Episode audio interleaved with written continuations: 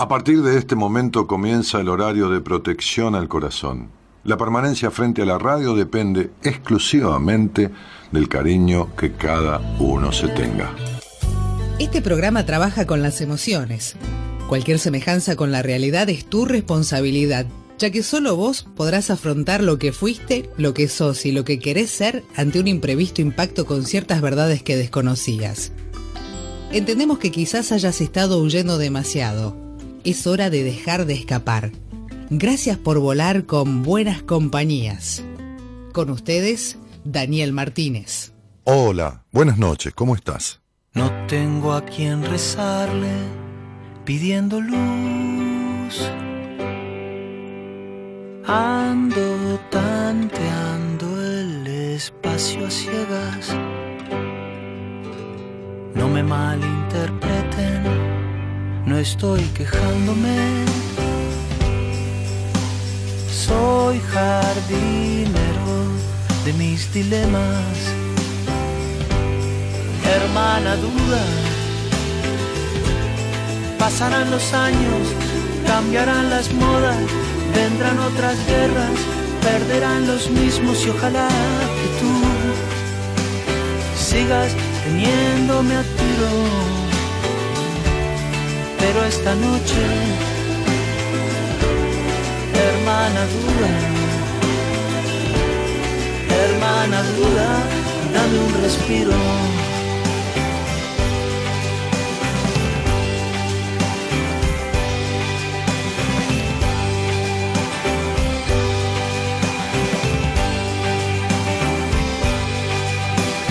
No tengo a quien culpar que no sea yo con mi reguero de cabos sueltos. No me malinterpreten, lo llevo bien. O por lo menos hago el intento. Hermana duda, pasarán los discos, subirán las aguas Cambiarán las crisis, pagarán los mismos y ojalá que tú sigas mordiendo mi lengua. Pero esta noche, hermana duda, hermana duda, dame una tregua.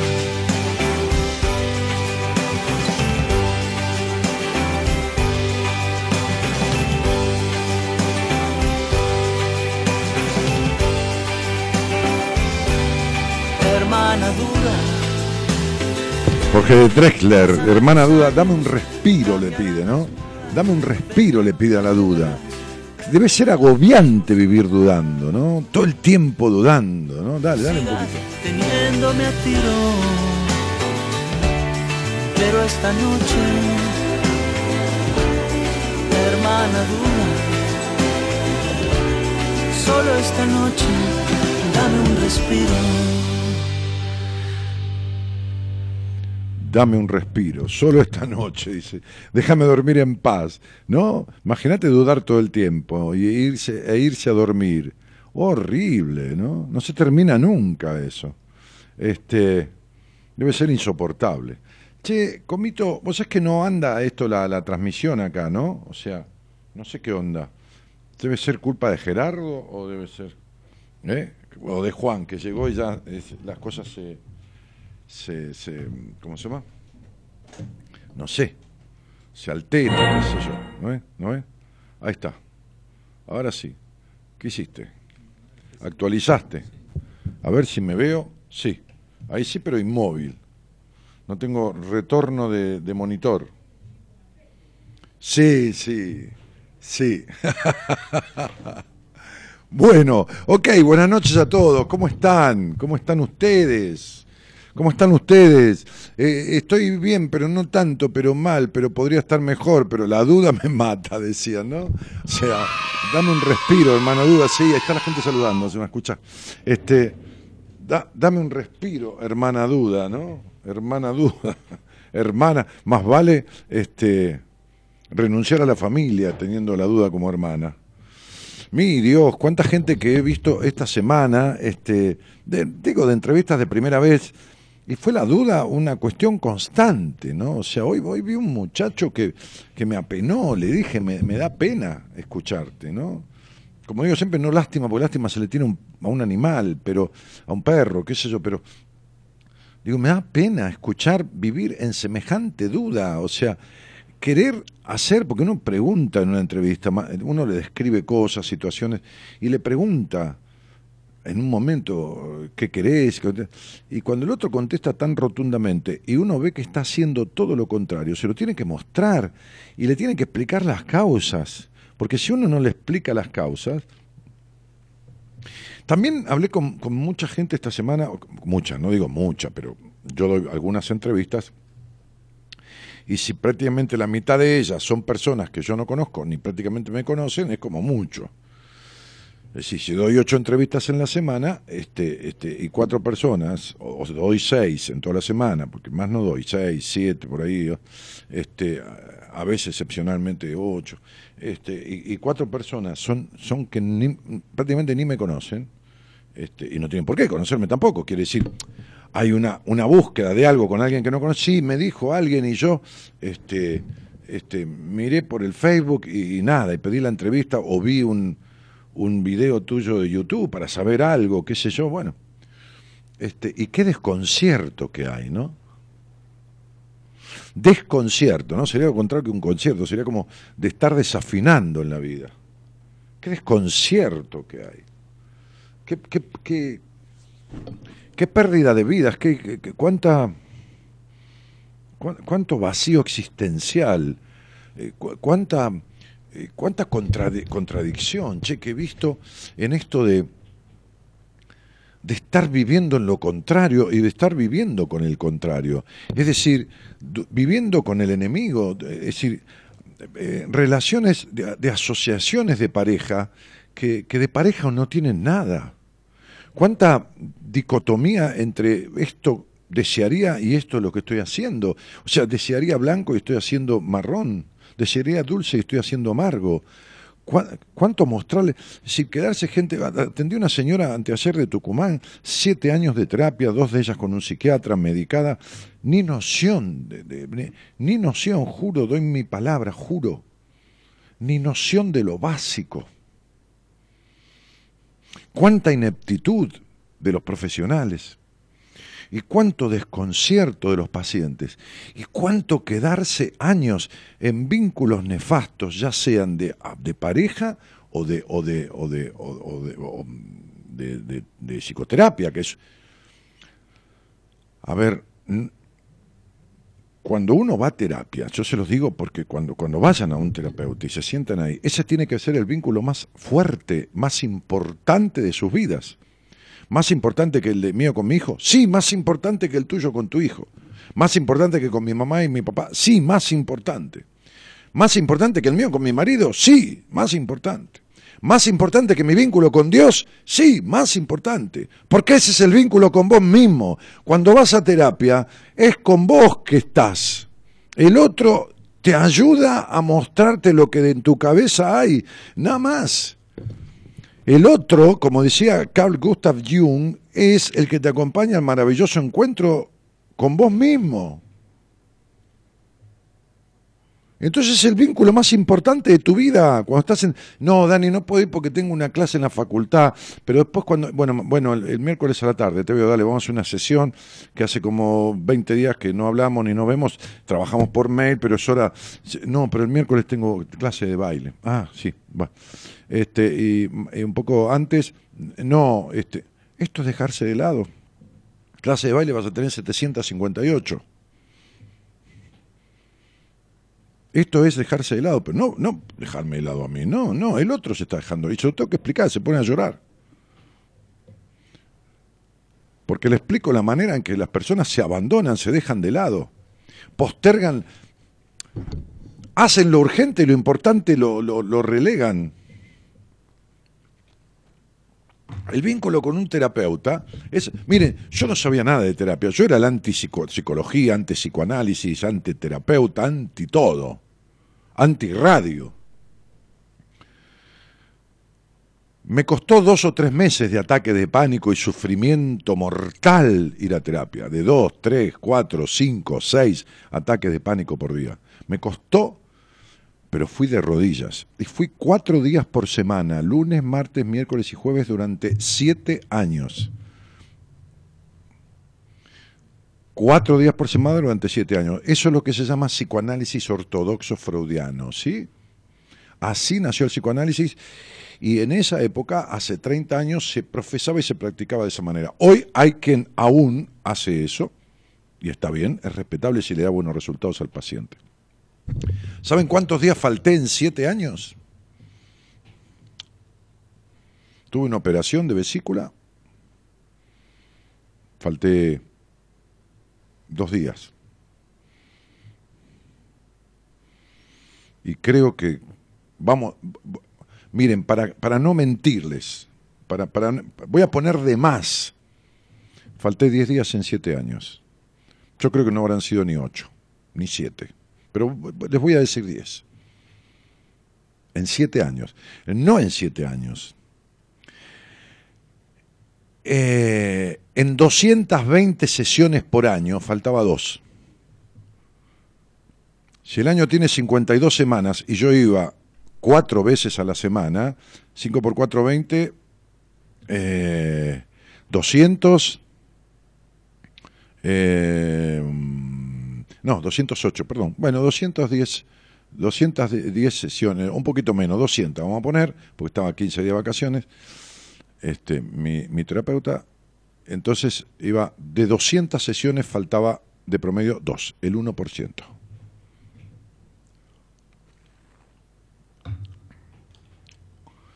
Eh, cuando yo empecé a sentir que estaba transformando mi vida, que me dolía como la puta madre, pero que en realidad era la manera de salir, me dolía, ¿no? Porque sufriera, ¿no? Porque me dolía aceptar cosas de mi vida, me dolían. Reconocerlas, darme cuenta. Pero a la vez me hacía muy bien, porque es como el parto, como suelo decir. Las mujeres dicen, me dolió, pero el placer fue inmenso. Cuando empecé a sentirle el gusto a esta profunda e inigualable comunicación, es muy difícil, casi imposible, tener fuera de un ámbito de, de, psicoterapia, cuando está muy bien hecha, una comunicación tan profunda y tan fluida y tan, y tan, tan este, en el mundo entero. Es casi imposible. Es casi imposible. Por eso todo lo que no sea así no es psicoterapia. Es una relación de ayuda, es una escucha, es un acompañamiento, pero no es el profundo benemérito e inigualable objetivo de la psicoterapia, que como etimológicamente lo dice es el cuidado del alma del otro. Y para que haya un cuidado del alma, hay alguien que tiene que saber cuidar el alma, que es la esencia, lo más profundo del otro, y hay alguien que tiene que sentir la confianza necesaria para abrir su alma, no la mente.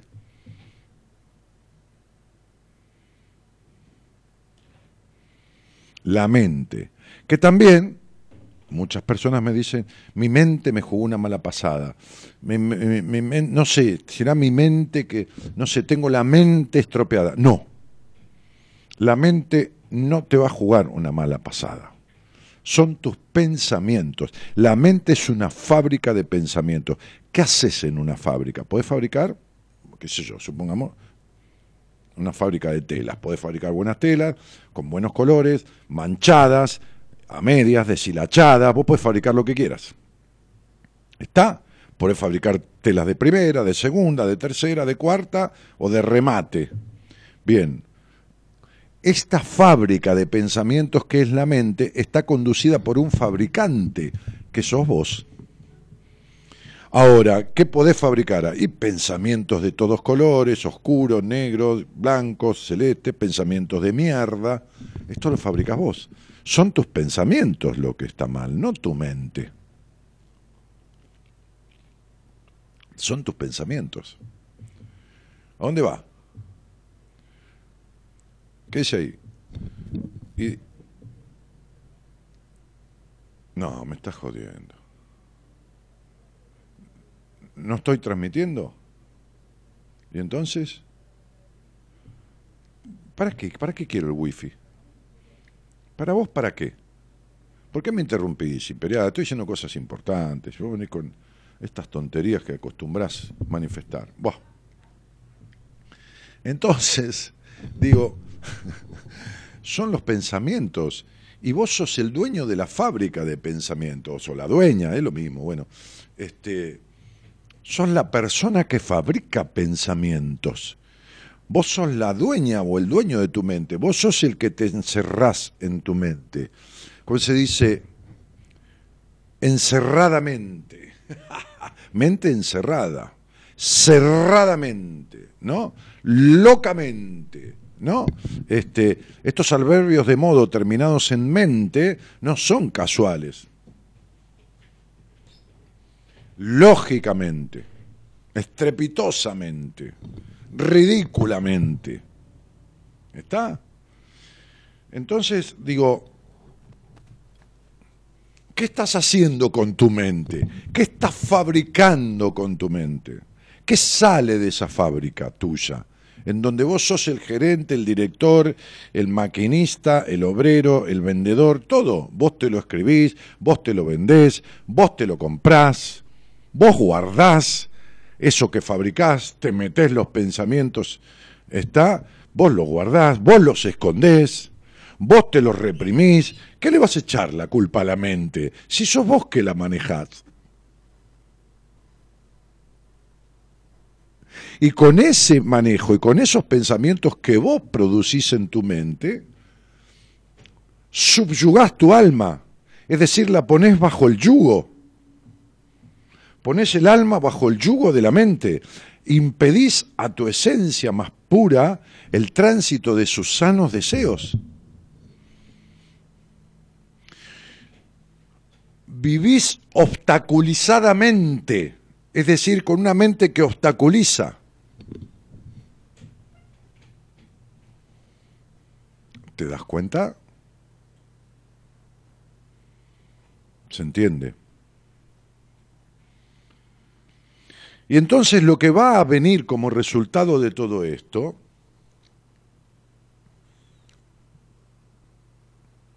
es un delito. ¿Ustedes saben que el abandono de persona está penado por la ley? O sea, atropellás a alguien o dejas tirado. O el abandono de persona, el abandonar a un familiar, un padre. Está, está penado por la ley. ¿Saben qué? Hasta está penado demostrado de manera fehaciente con el hecho de ser desheredado. Es decir, si no hay otro hermano, supongamos, que pueda hacerse cargo, porque la ley es injusta en ese sentido. Si hay un hermano que abandona a sus padres en, la, en la convalecencia, en el final de sus vidas, supongamos, y hay otro que pueda cuidarlos, la ley no deshereda al que abandonó. Lo deshereda cuando es solo él el único heredero. Y alguien familiar eh, presenta ese abandono de persona, bueno, puede, llegar hasta desheredarlo. En cuanto a alguna donación que se le haya hecho, a perder la donación me refiero. Perdón, no las herencias que le corresponden. Es decir, que si alguien le donó un bien, algún familiar, el padre o madre le donó un bien, pueden retrotraer la donación por ese abandono. Entonces digo, ¿qué quiere decir?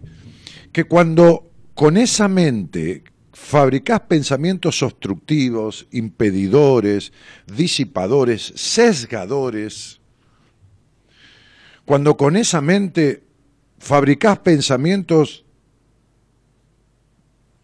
que jamás dejas salir libremente, mente libre, jamás dije, no, a veces, que es lógico. Entonces estás haciendo abandono de persona, abandono de vos mismo. Pensá en alguien abandonado, ¿no?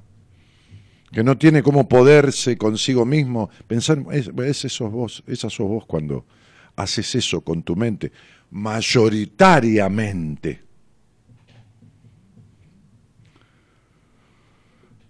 La mente nunca te va a jugar una mala pasada, son los pensamientos que vos fabricás los que te joden la vida, los que te impiden, los que te hacen sentir gorda, sucia, culposa, estúpido, eh, cornudo, eh, eh, dudoso, posesivo, celosa, celoso, insatisfecho. Son tus pensamientos, es lo que vos fabricás, es lo que estás haciendo continuamente para sentir y vivir de esa manera. Qué loco, ¿no? Locamente. es una cosa impresionante. Sí, sí, eso es la mente. Y entonces vi gente esta semana, vi, un, señor que vive con su madre y su hermana, un señor, porque un tipo de cuarenta y pico de años es un señor, que vive en un hogar donde no hubo ninguna habilitación paterna ni materna, donde quedó enfrascado y metido en él, con un título universitario importante, que trabaja en un trabajo tan infantil que gana 10 mil pesos por mes. Infantil, infantil, como si fuera un chico de 15 años que va a trabajar. Y el tipo no se cree capaz de conseguir un trabajo mejor. Y le dije, ridículamente, le dije, pero si tuviste la capacidad de rendir 40 materias en la universidad, ¿cómo no vas a tener capacidad de ir a buscar un trabajo mejor que el tuyo? buscar un trabajo mejor que el tuyo y conseguirlo significa tener dinero para irte de la casa de tu madre con quien estás casado, que no te dejó crecer, que te anuló la vida. Pobre vieja. Hizo lo que pudo, pero ese no es el consuelo. Él hizo, él hizo lo que pudo, no sirve para aguantarse las consecuencias. Él hizo lo que pudo, sirve para sacarse y sacarle la culpa al otro. No quitarle la responsabilidad, pues la culpa. Porque esa vieja no hizo a propósito para joderlo a este señor. Que hizo la mejor de las intenciones, sobreprotegiendo esto, lo otro, ocupando el lugar del padre ausente, va del padre ausente, padre, ocupando lugar del padre no porque tendría que haberlo expulsado del hogar si fuera el padre, en el buen sentido, ¿no? Ayudarlo a que salga al mundo. Entonces, la frase tus padres hicieron lo que pudieron, que las utilizan muchos terapeutas, ¿no? También yo puedo utilizarla. Y, lo dejan ahí como para que uno se arregle con eso. No alcanza. Es decir, es para que uno suelte el odio, a ver, para empezar a comprender la necesidad de soltar enojos. Empezar a comprenderlo, tampoco alcanza. Sirve fundamentalmente para que uno se dé cuenta que tiene que hacer lo que falta. lo que falta lo tiene que hacer uno. Sirve para eso. Fundamentalmente. Fundamentalmente sirve para eso. Entonces, digo, estaría bueno que apropiadamente, una mente apropiada, hacerte dueño de esa, vayas de ahora en más dándote cuenta que esto que pensás es producto de tu impulso de pensarlo, de que sos el creador de tus pensamientos. ¿Por qué creador? Porque vienen de la nada, los armás vos. Se te cruzan a vos, vos los agarrás de las pestañas y los retenés. Vos te obsesionás con determinada cosa. Vos pensás que no servís. Vos pensás que entonces si tu papá se fue, te abandonó, si tu mamá no sos lo suficiente, no servís, vos pensás quién te va a querer. Vos esto, lo otro. Escúchenme una cosa. Hoy hablé con una chica divina, preciosa, eh, físicamente, a los ojos de, de cualquiera, puede decir, no me gusta, pero no puede negar que es muy bonita. Muy bonita. No puede negar nadie. Eh, no me miran los tipos, hace un año que no me mira nadie, o dos años, no sé. No me mira nadie, no me invitan ni a salir. Miren cómo deberá estar una mujer que yo sé, porque es un común denominador de mujer muy bonita, en todo sentido, cómo debe estar ella. Es decir, cerradamente, cómo debe estar de mal con ella misma para creer, sentir, aceptar y convencerse de que nadie la mira. Es maravilloso. Pero vos podés decir, pero Dani, deben decir cosas por la calle. Sí, pero no las escucha. No es como una escucha. No las escucha. Le conté una anécdota de una chica que vino a verme hace cuatro años y que me dijo exactamente lo mismo. Me dijo, aunque sea quiero que alguien me proponga sexo, ya no quiero ni estar de novia. Me lo dijo así, una chica de 28 años muy bonita, con una cara... Y sí, le dije yo. ¿Sabes qué pasa? Pues ni me miran, me dijo. Me acordé de eso porque, bueno, se repiten frases, ¿no? La historia nunca es exactamente igual, idéntica. Y entonces, este, ¿saben qué le contesté? Le dije, ¿y sabes qué pasa? Los tipos miramos a las minas lindas fue muy loco, porque me dijo, no me digas eso, Dani, le dije, ¿qué querés que te diga? no?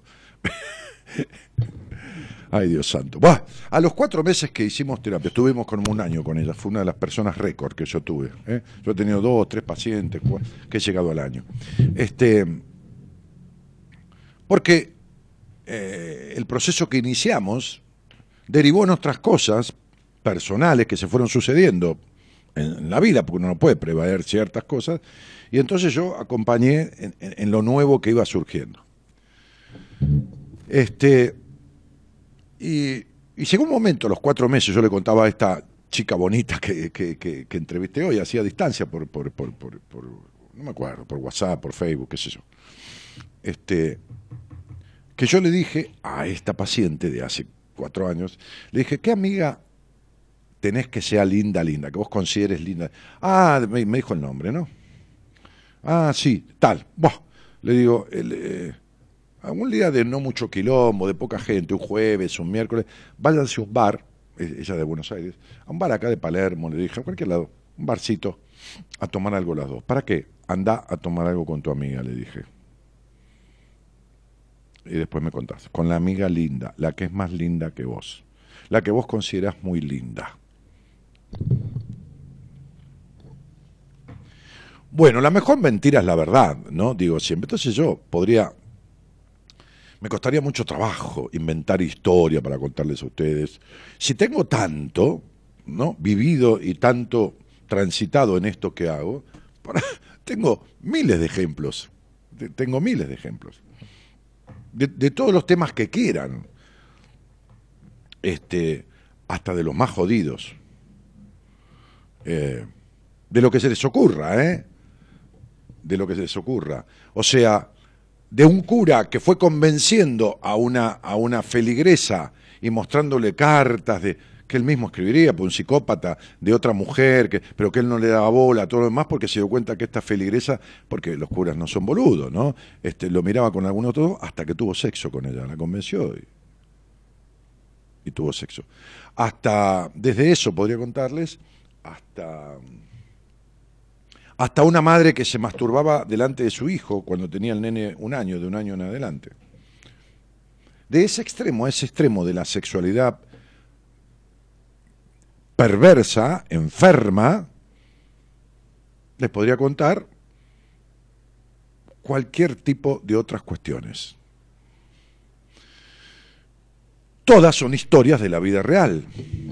Yo he escrito siete libros, podría escribir muchísimos más libros, pero muchísimos más, con historias de las miles y miles y miles de personas que he visto en privado. No hablemos de la que he hablado en público. Entonces cuando ella volvió, cuando se fue de ese bar, a los dos o tres días, cuatro días, tuvimos una sesión, me contó que a su tiempo, o sea, no juntos, dos muchachos, uno más o menos de la edad de ella y uno bastante mayor, bastante más grande, 10, 15 años más grande, se acercaron, qué sé yo, uno a tal hora y otro dos horas después, a la mesa donde estaban ella con su amiga. Y que los dos le fueron a hablar a ella. Cuando ella vino a terapia, cuatro meses antes, me dijo, no hay un solo tipo que me mire. Aunque sea, no quiero que me propongan noviazgo, aunque sea, quiero que me propongan sexo, lo tenga o no lo tenga, me dijo. Y después de cuatro meses se sentó al lado de la amiga más linda que ella, ella decía, ciertamente era bonita, porque me mostró la, foto, después yo dije, a ver, me mostró la foto del, ¿cómo se llama?, del perfil de WhatsApp. Y dije, Bárbara, anda con esa. Había, cambiado su energía, aunque les parezca una estupidez esto que estoy diciendo. Había cambiado su energía, había cambiado su deseo de ser vista, su verdadero deseo de ser vista. No, porque yo soy fea o estoy gorda o esto. Y siempre contesto lo mismo. ¿Por qué no dejas que elija el otro? ¿Por qué no dejas que elija el otro? ¿Qué me venís con ese chamullo de que sos feo, sos boludo? No, no, no serés capaz, me decía el tipo de hoy. ¿Cómo? ¿Rendiste 46 materias de, de, de, una carrera de altísimo nivel universitario y no vas a ser capaz de conseguir un laburo del doble de la guita que... No, no, mentira, todo mentira. Mentira, fabricamos pensamientos eh, distorsivos, mentirosos, pero de, una, de, una, de un flagrante delito para el abandono de uno mismo. Es increíble las maneras en que nos mentimos, son, increíbles. Y como uno está entrenado para escuchar, yo, yo, yo detecto eso así, como decía mi psicoanalista, tomar el pensamiento de las pestañas. Imagínate que yo te tomo una pestaña y te tiro, ¿no? Te, llevo. Eh, con ese poquitito te, tiro y te llevo. Bien, tomar el pensamiento de las pestañas, lo capto ahí, ¿no? Es lo que más me gusta, ¿no? ¿Escuchaste lo que dijiste? Pero, pero, y le muestro, ¿no?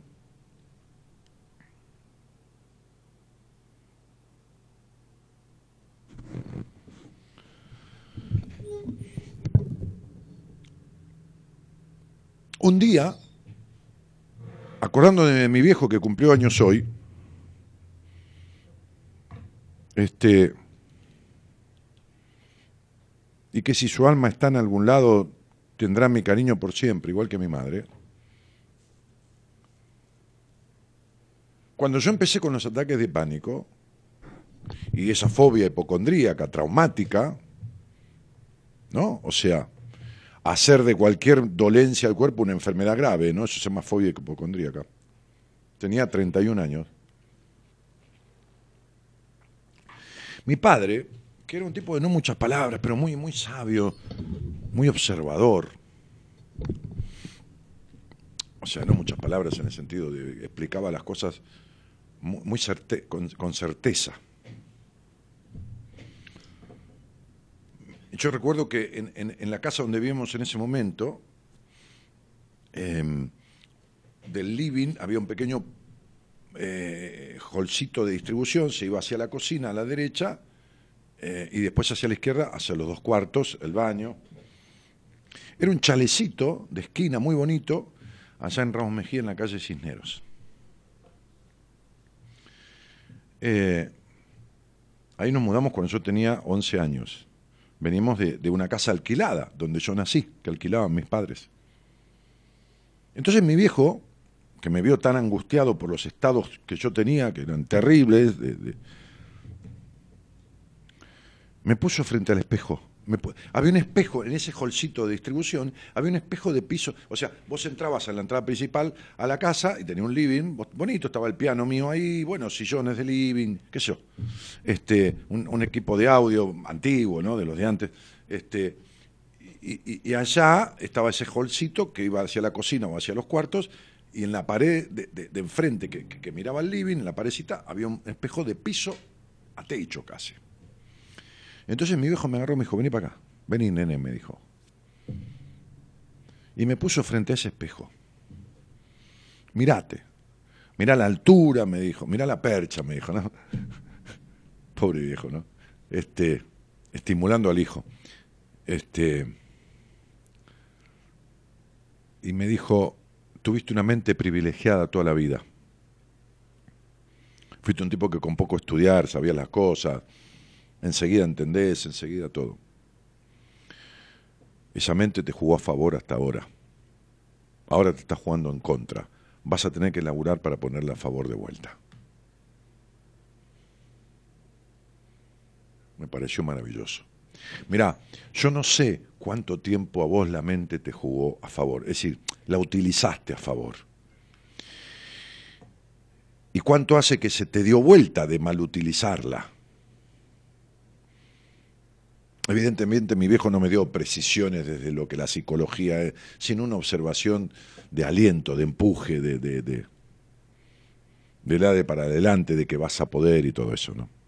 Pero digo, yo no sé si tu mente, si hiciste que esto, esta mente, porque vos sos el hacedor, o si lo que te inculcaron hizo que vos quedaras insuflado de la producción de malos pensamientos. Lo que sí quiero decirte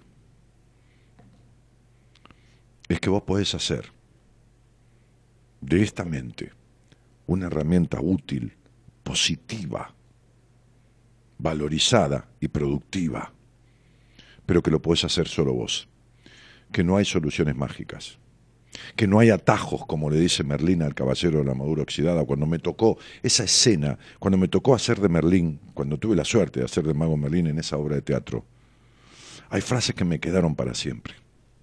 No tomes atajos, le dijo, porque vas a perder. Y yo atiendo gente todo el tiempo.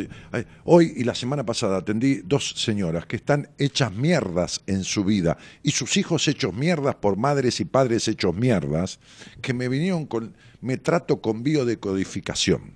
O tengo una psicóloga, me dijo la señorita bonita de hoy, que me, me, me hago biodecodificación.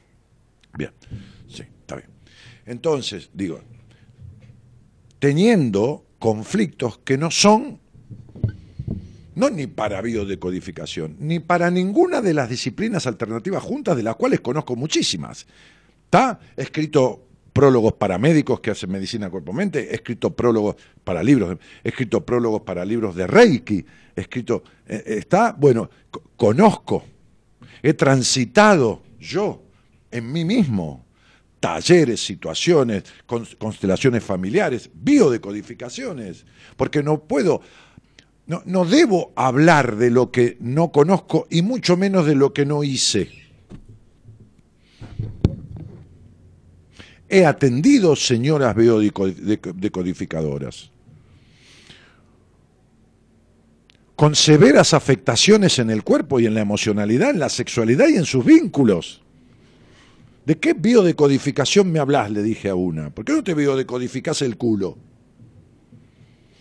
Digo, para ver si haces algo útil, porque estás para la mierda.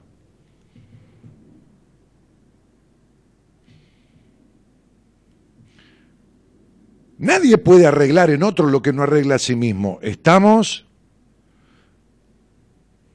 ¿De qué vas a un médico que te dice usted no tiene que fumar y te echa humo en la cara? ¿O yo lo voy a curar de la adicción al cigarrillo echándote humo?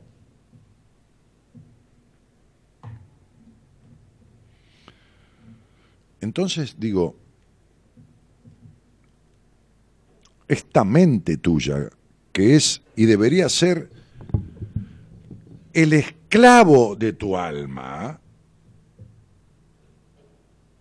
tenés que ponerla en orden tenés que ordenar la fábrica y poner a laburar a los obreros para que produzcan. Sería, deja de subvencionar detractores, vagos y gente, esos enanos internos que te corroen la paz pegales una patada en el orto y ponelos a trabajar para vos, porque sos el dueño de lo que transita por tu mente, sos el dueño de tus pensamientos, o serás definitivamente, definitivamente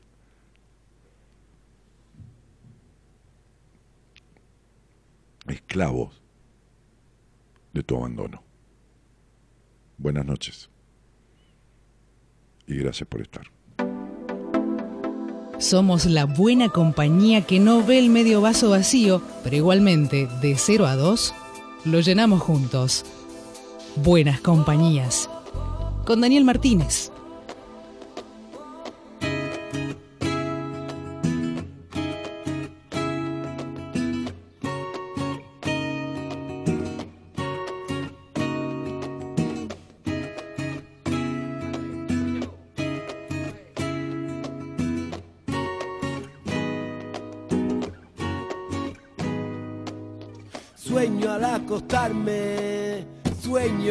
Que no sueño, pellizco hasta mi carne para sentirme despierto, noto que las luces de mi pensamiento.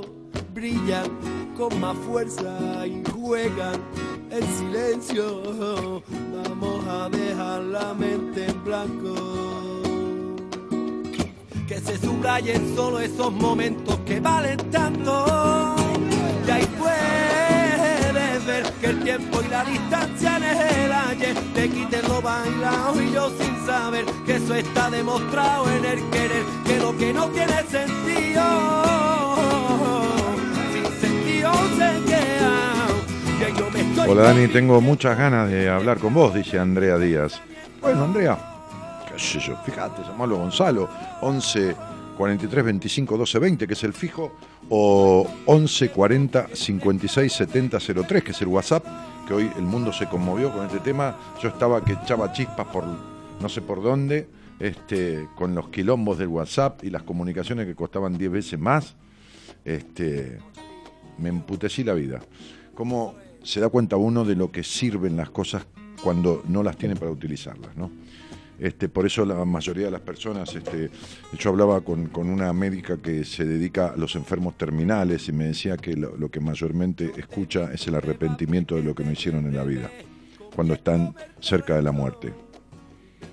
La reputísima madre que lo remil parió, ¿no? Si uno pensara que se va a cagar muriendo, si uno pensara que se termina esta vida,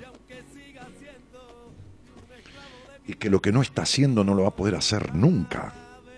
Y que si cree en la teoría de la reencarnación va a volver, pero no va a tener ni memoria, no va a saber quién mierda fue, ni qué carajo. Y no vayas a hacer regresiones con cualquiera que te van a contar que fuiste la esposa de Julio César o, el marido de Cleopatra y todas esas pelotudeces. No hagas cualquier cosa con cualquiera.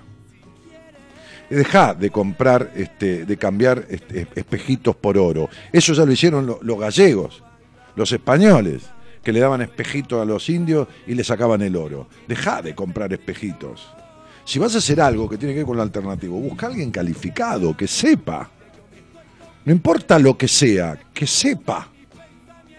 Cuando yo hice una regresión con, la licenciada en psicología, este, este, Sara Bota Barcina, con quien trabajé cosas eh, vinculares, eh, para aprender sobre vincularidad, sobre ejercicios como hay en el seminario, algunos de ellos y todo lo demás. Hice una. Ni en pedo me vi el emperador de ningún lado, ni, ni, un soldado romano, ni era Cristóbal Colón, ni Robin, este, el compañero de Batman. No, para nada. Me vi claramente en una situación que para mí era colonia Uruguay y ella me dijo no, era colonia Alemania, porque la tipa era tan fuerte que que percibía la, visión, las imágenes de lo que yo estaba percibiendo en esa, en ese, en ese, en esa regresión que no se hacía ni con hipnosis ni nada, yo estaba totalmente consciente. Cuando llegué a hacer terapia vincular con ella, le dije, mira, a mí me dijeron que vas a hacer regresiones y trabajo, a mí no me gusta nada, todo eso yo no, no, no, voy a hacer nada. A los tres meses, cuatro estaba haciendo la primera meditación que haga. bueno, me decía ella con esa cara de, poniendo carita de buena y de boludita, y me la fue poniendo, ni, ni me di cuenta, ¿me entendés? Va. Entonces en esa regresión me vi con una mujer tan hija de puta, una esposa tan hija de puta, tan yegua, tan maltratante, que mis hijos se sentaban a, mis rodillas y me abrazaban y la nena lloraba del maltrato, no maltrato físico, el maltrato verbal de la mina esa.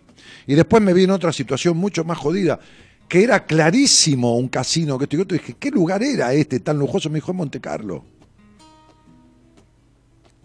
Y me vi en la situación en que me vi, pero como si fuera una serie de película. Mirá, en, la, mejor definición de 4K en Netflix.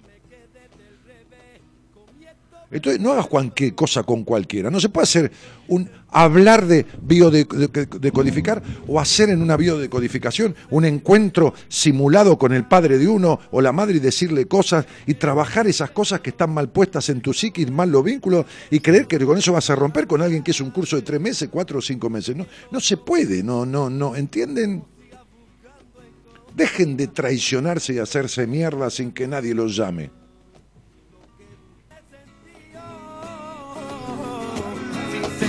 Hay que tenerse respeto.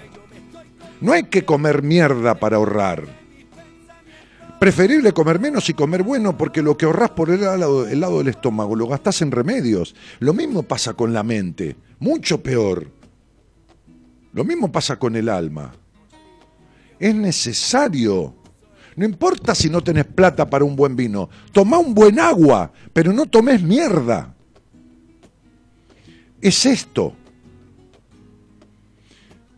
ante lo malo, ante lo nefasto y ante lo mediocre, es preferible nada. Es preferible lo básico.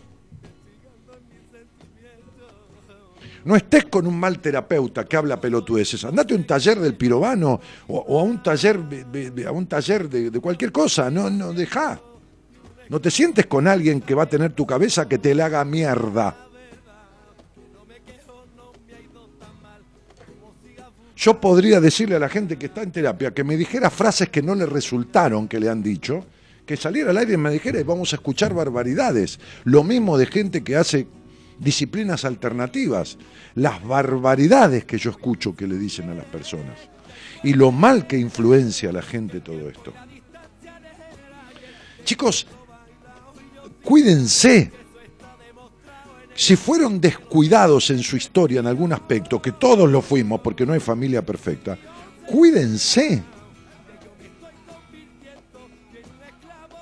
Cuídense.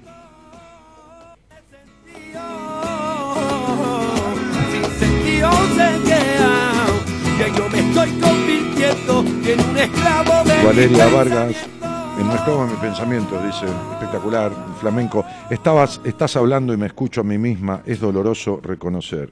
Si no reconoces, no, no, no arreglas. ¿Duele cuánto? ¿Una vez?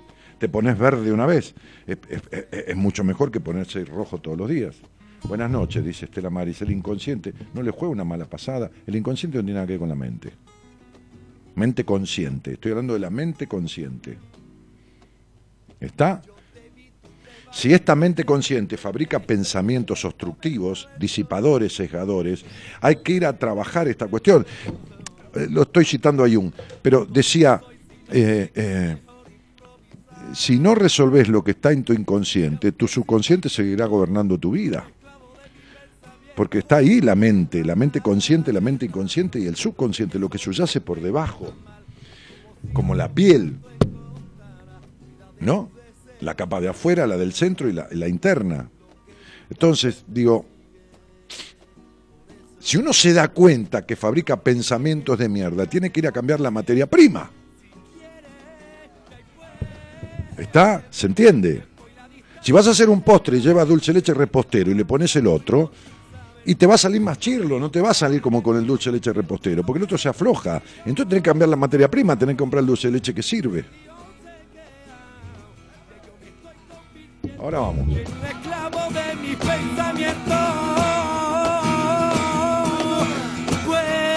Hola, dice Alejandra Molina, Sony Santillán dice, qué lindo estás, besos de Tucumán. Sony, te agradezco mucho, han venido muchas personas de Tucumán a verme por tus recomendaciones. Sé que sos excelente reikista, por lo menos así lo dicen. Este, nunca hice reiki contigo. Pero además, este, eh, sé que fuiste mi paciente y que mejoraste mucho por, la aplicación que tuviste en tu proceso y que, nadie eh, logra la perfección de nada, pero que transformaste mucho tu sentir, tu, transitar la vida y bueno, y eso uno comparte, recién estaba este Facundo Amado, que es oyente del programa y que, que a través de mi Instagram lo, conocí el otro día eh, y vino este, a... Es un, es un, la verdad, desde mi consideración eh, y, por la experiencia que tengo en eso, es este, un destacado kinesiólogo, ¿no? Con conocimientos muy fuertes de, osteopatía, pero trabaja en un equipo interdisciplinario de una clínica reconocida de Devoto, este, con, neurólogos y quiroprácticos y, osteópatas y, kinesiólogos, tratando la parte de, comprensión de, las afectaciones que tiene el cerebro, no la mente, el cerebro, ¿eh? que, afectan el cuerpo y recuperación de personas y, y en cierta eh, había alguna dolencia que yo tenía en el homóplato derecho. Me levanté el otro día como con ciertos aspectos corregidos en un 80%, en un 70%, y, y la verdad que lo, voy a volver a llamar y, bueno, nada, le mando un saludo a Facu, este, que estaba por ahí en el chat, ahora como se corren los mensajes, este, este, eh, Facundo Amado. Eh, Así que le mando un saludo grande. Hola Dani, soy Carola de Chepes, siempre que puedo te escucho. Chepes. Chepes La Rioja. Caro, un cariñito grandote, querida. Eh, hola, dice Inger Isram, que está de espaldas a la vida, ¿no? O sea, está así con poquita ropa, pero de espaldas.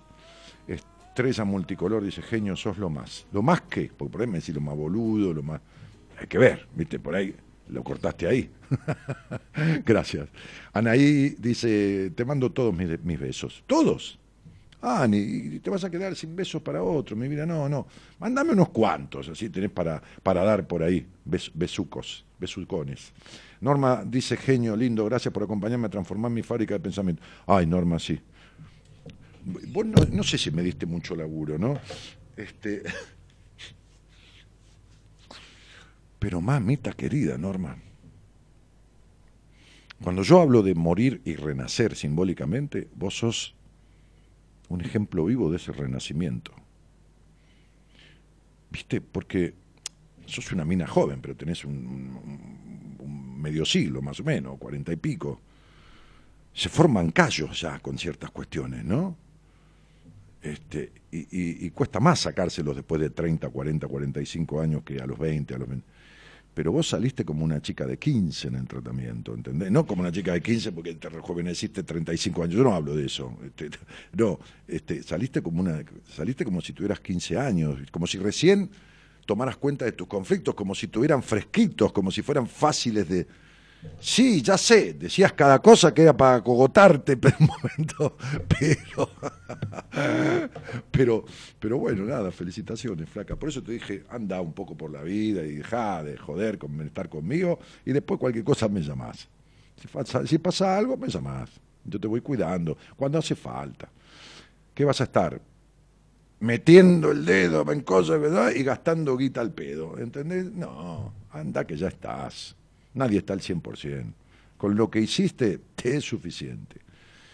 Hola Dani Genio, dice Romina Victoria, y Fernanda Tevez dice hola Cielito, y Madero, Fernando Madero Héctor dice excelente programa, Dani abrazo, y Jorgelina Stanley dice hola Dani, y María Máxima Mozoni dice Dani, gracias por abrirnos la cabeza, quisiera visitarte y no puedo.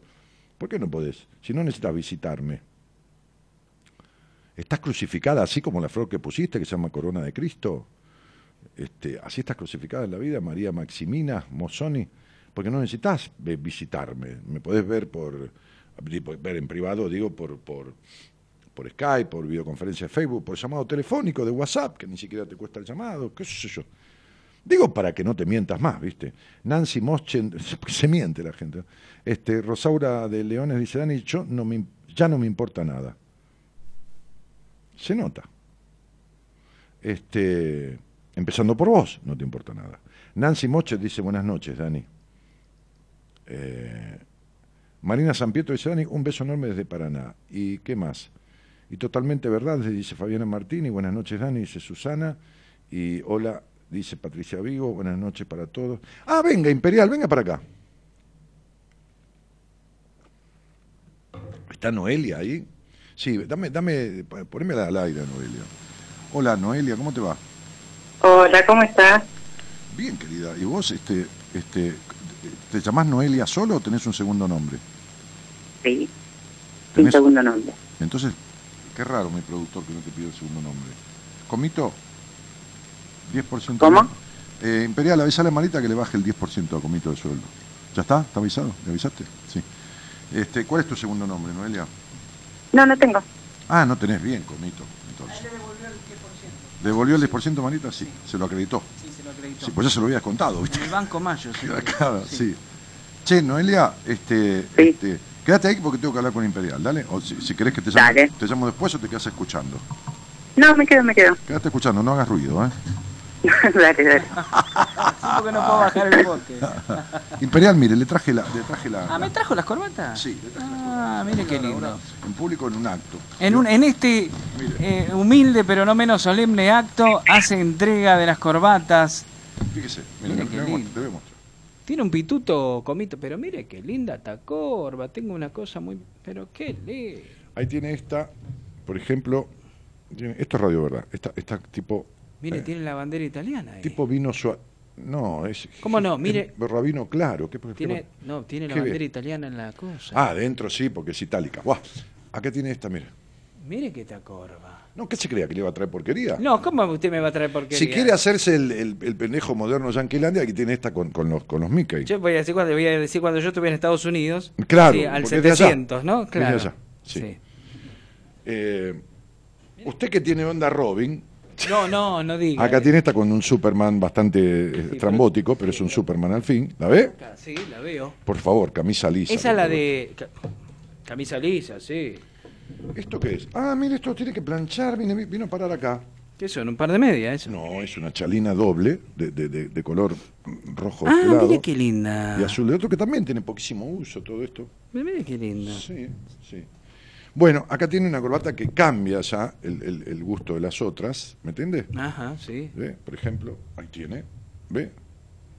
Pero mire qué linda la tacorba es. ¿Vio? Qué linda este Superman. Acá nos vamos a un bordó ya. No, no es un bordó, esto es un... Es un tabiole, un sí, lila. Sí, un liláceo. Lila, sí. para una camisa lavanda. No la banda está borracha. La- no, la la, de banda River. de River no. No, la de Luján. Lavanda, sí, color lavanda. ¿Sabe qué es el color lavanda? ¿Lo Sí, la señor, sí, bueno, señor. entonces, Yo sé lo que es el color lavanda. Este, Mire, ¿cómo se hace el, el- el moño usted, Ahí el está. nudo? Ahí está, mire qué Mire. lindo. acá tiene una, una corbata que es ti- tipo seda, así. Este, esta- esta ¿Nos seda. está viendo Noelia también? Mm. Sí, no sé si no le está viendo. Esta también es de Arafue. ¿Ve? Pero mire qué lindo. Es Jodibu. psico, lindo Jodibu, psico- psicodélica. Ah, ¿esta también hizo terapia con usted? Sí, sí. Ah, psicodélica, sí, sí. sí, sí. Y acá tiene otra corbata. Pero mire qué lindo. Está más oscurita, en diferentes colores, celeste, azul y, y- rojo oscuro, colores este, apagados. ¿Está bien? Si no quiere alguna, por favor, regálela, que está muy bien, pero no la tire, Oh, porque que le sirva a alguien. No, me Linda encanta. Sí, Muy sí, linda. sí, sí, yo me quedé- Linda. Mire, ¿sabe qué pasa? Que yo ya casi no uso. Entonces vio tener tanta cosa ahí. Entonces saqué algunas corbatas, las otras están con la misma antigüedad y con el mismo estado prácticamente. Esta Porque hace mil años que no compro corbatas. Claro, sí. Porque ya lindo. tengo, te imaginas que me quedé con otro tanto. Bueno, tengo que dar una, una, le- comentarle algo porque yo dije, yo dije un día que, que el día que sucediera algo en mi vida, que me preguntaron si había sucedido, le dije, no, no sucedió, pero ah, eh, el día que, lo, que suceda se los voy a contar. A ver. Me voy a casar. Muy bien. Sí, Se sí. va a casar. Sí, sí, sí. Eh, este, este, en, en- en realidad, vamos a decir las cosas como son. Ya me casé por civil. ¿Ya se casó? Sí, ¿Cuándo se sí, casó? Y fue así, secreto. Y, y ahora eh, me voy a casar por iglesia y, y la fiesta. Muy bien, Claro, sí. muy bien. En la iglesia de Ramos, de donde se casaron. ¿Es su primera vez? ¿Se desposa? Sí, me despo- sí, es mi primera vez. Voy a debutar. Usted va a debutar, Martínez. Sí, Qué yo- lindo. ¿Sabe qué pasa? Este, me dijo una señora, me dio el otro día, hace tiempo, antes Sí. de que me casara, me dijo, ay, pibe, vos ya estás un poco en edad. Le dije, ¿le parece? Y cuando uno pasa a los 40 como Sí, usted, No Martínez, estaré sí. muy joven, le dije, vieja. Sí. Me dijo, no, querido, no, ya está, ya, ya, ya podrías. Ya y bueno, está. entonces decidí. ¿Y podemos, podemos saber, podemos saber, ventilar? No, ¿qué? ¿No? ¿Quién es? Sí. No. Bueno, está bien, hasta ahí, listo. El que quiere que vaya a la iglesia. Ah, está y tira arroz, a la salida. El 6 de abril a las 8 de la noche. 6 Ahí- de abril se casa, muy bien, Sí, ahí en Ramos, muy bien, este, en la iglesia central, en la parroquia de Ramos Mejía, frente a la plaza, frente a la estación. muy bien. así que sí, me voy a casar a las 8 de la noche. Le dieron el sí, Martínez, Con- qué con bien. Robertito Cardamaglia, que es un cura conocido. Bueno, me- me- le va a faltar darme una noticia. No, eso no, todavía no, no hay nada. No, bueno, no, ya sé, pero por ahí a No, futuro. Tiene un hincha de Racing nuevo. No, carajo, lo hacemos socio de Sí, por nacimiento. supuesto. Pero no, no, no, estamos este, en, otro plan. porque- Está bien, no, tranqui, paso a paso, decía Mostaza y nos sacó campeón después de 35 Sí, años, ¿no? sí, sí. No, cierre, cierre la ventana, yo se lo pido encarecidamente. Ayer una así, así, ¿eh? ¿Qué? Nada, señora roedora. Ciérrela. Por favor. Este, bueno, qué noticia maravillosa. ¿Vio? Martínez. ¿Vio? Así que bueno, este, este, comparto, co- como yo Bueno, soy tipo de palabra con mi audiencia, dije el día que me, me dijo, ay, te casaste, tenés un anillo. El Giovanni le No, habían, claro, no, un anillo de regalo que compré, este, lógicamente, para la propuesta. un de- anillo de amor. de era, casamiento, claro. claro, un, un anillo de obsequio. que Es- compré, exacto. Este, pero no para casarme ese día, ni nada, ni fue hace cuatro meses esto del anillo. Bueno, como- como usted le- le Yo diría- dije, no, no, no, no me el día que me case se los cuento. Está muy bien. Como usted le diría a alguno de sus pacientes, si es su felicidad, está muy bien. Ah, sí, por supuesto. Está muy bien. Este, eh, mire, planté árboles, escribí libros, Le falta el... Lo hacemos socio. por supuesto. Le hacemos Todo- a su tiempo. Todo a su tiempo, Claro, paso a paso. Qué linda noticia, Martín. Me alegra, me siento como, como honradísimo me haya llamado al Bueno, aire para compartir. sígame, sígame. Que no lo voy a No, sí. ni Dios que lo permita con mono dijo eso y todavía estamos sí. pagando las consecuencias. Sí, alguien dijo el casamiento es la única cadena perpetua que, que, que, que se termina por mal comportamiento. es verdad, es verdad, es verdad. Dani, ya lo sabíamos, ese anillo fue revelador. Mereces toda la felicidad, bendiciones para esta etapa maravillosa. Dice Miriam, bueno, gracias. Este, un gran abrazo, saludo. Bueno, aparecieron un saludo, gracias. chicos. Lindo, lindo, lindo, lindo, lindo. Bueno, Este, honradísimo. Con todo gusto, si alguien quiere venir allá y anda no haciendo nada, este, el sábado 6 a las 8. maquilladora. la Ah, es maquilladora esta chica, ya. Mirá. Mírela. Allá. Le bien. el maquillaje a la novia. Ay, le regala el maquillaje Bien, a la Noelia. novia. Anote, Martínez, por favor. ¿Tenés Instagram, Noelia? Sí. ¿Y tenés fotos de tus maquillajes en Instagram? ¿Cómo? ¿Tenés fotos de los maquillajes que haces en Instagram? Sí, Bueno, sí. Dale, déjame tu Instagram que lo veo. Escribile a Martínez Sí, por privado de Instagram. Este, escuchame. Pero soy de Rosario. Ah, bueno. Ah, vos también, ¿qué querés? ver? Por eso lo regalás, porque no lo podés cumplir. No, viejo. Mira, haz una cosa, Noelia, cuando vas a dar el taller en, en Rosario el, el- el 12, el domingo 12 de mayo, me maquillás un poco para no saber, viste, como yo soy horrible, Claro. la gente se impresiona cuando salgo a veces, hay gente que se desmaya. Claro, por supuesto. Como los pastores, he que los trabajado pastores con gente gente que- acá de la, de la tele. Bueno, cuando los pastores le ponen la mano encima, el tipo se desmaya. Sí. Yo soy, soy superior. Yo salgo nomás al escenario. Usted como el perro Yuk de Microman. gente ya del fondo que se desmaya. Que, tenía, que le ponían la cucha para que Con cuando esa le saca- cara, ese tipo ya se Algunos vomitan, ya está todo preparado. Marita tiene gente de limpieza. ¿no? Ah, ¿sí? Sí, se descompone, hay gente que se Hay te- gente de atrás que los va... eh, Se A veces he dado talleres con capucha. Como el perro Yuk con la cucha en la cabeza, claro. El perro de Microman, claro. Qué lindo, Martínez. Bueno, Bueno, nada. entonces, Felicidades, eh, Me voy felicidades. a casar, como me decía el obispo, el obispo amigo mío, el que me, me metió en política, que me rompió las pelotas, este, en su momento, y me hizo candidato a intendente y todo lo demás, me dijo un día, el día que te cases, nada de civil, nada de civil. Nada, civil. No, no, vos te casás por iglesia. ¿Y? Papeles no, los papeles no sirven para nada, me decía él. Ah. Y el que te va a casar soy yo. Entonces cuando, cuando llegó un cura con el que yo laburé mucho a la iglesia de Ramos, un cura bastante rosquero, muy sindicalista, era padrino de los chicos de Ubaldini, ¿se Ah, acuerdan? sí, claro. Sí. Eh, Saulito. Sí. Este, este, bueno, por ahí, por esa iglesia han pasado varios. Algún presidente, algún gobernador. Lorenzo Miguel, Y creo que hemos pasó por tenido ahí, ¿no? reuniones. No, no, no sé. Sí, sí, sí. Ah. Varios. Por esa iglesia, la de Ramos. Y entonces el cura, que ya murió, y el, el obispo también. ¿eh? El, el, el- el- Ah, por eso se casa usted, porque usted se Cuando casa llegó ese, ese cura que venía de Quilmes, porque le habían puesto una bomba en, en la iglesia, le habían puesto una bomba, porque era muy rosquero, muy sindicalista, muy, muy metido en, En- en en la política. rosca política, sí. Entonces, se ve que la, la- la- la- el obispo lo trasladó para otro lado y se lo sacó de encima. Este, y vino para Ramos. Entonces el obispo mío, el de, el de- de la zona nuestra, me presentó, dijo, este es un empresario de mucha confianza nuestra, haz lo que quieras con él, le dijo, menos casarlo porque casarlo lo caso yo, que te quede claro. Ahí está, marcó, marcó territorio el obispo. Sí, sí, sí, sí.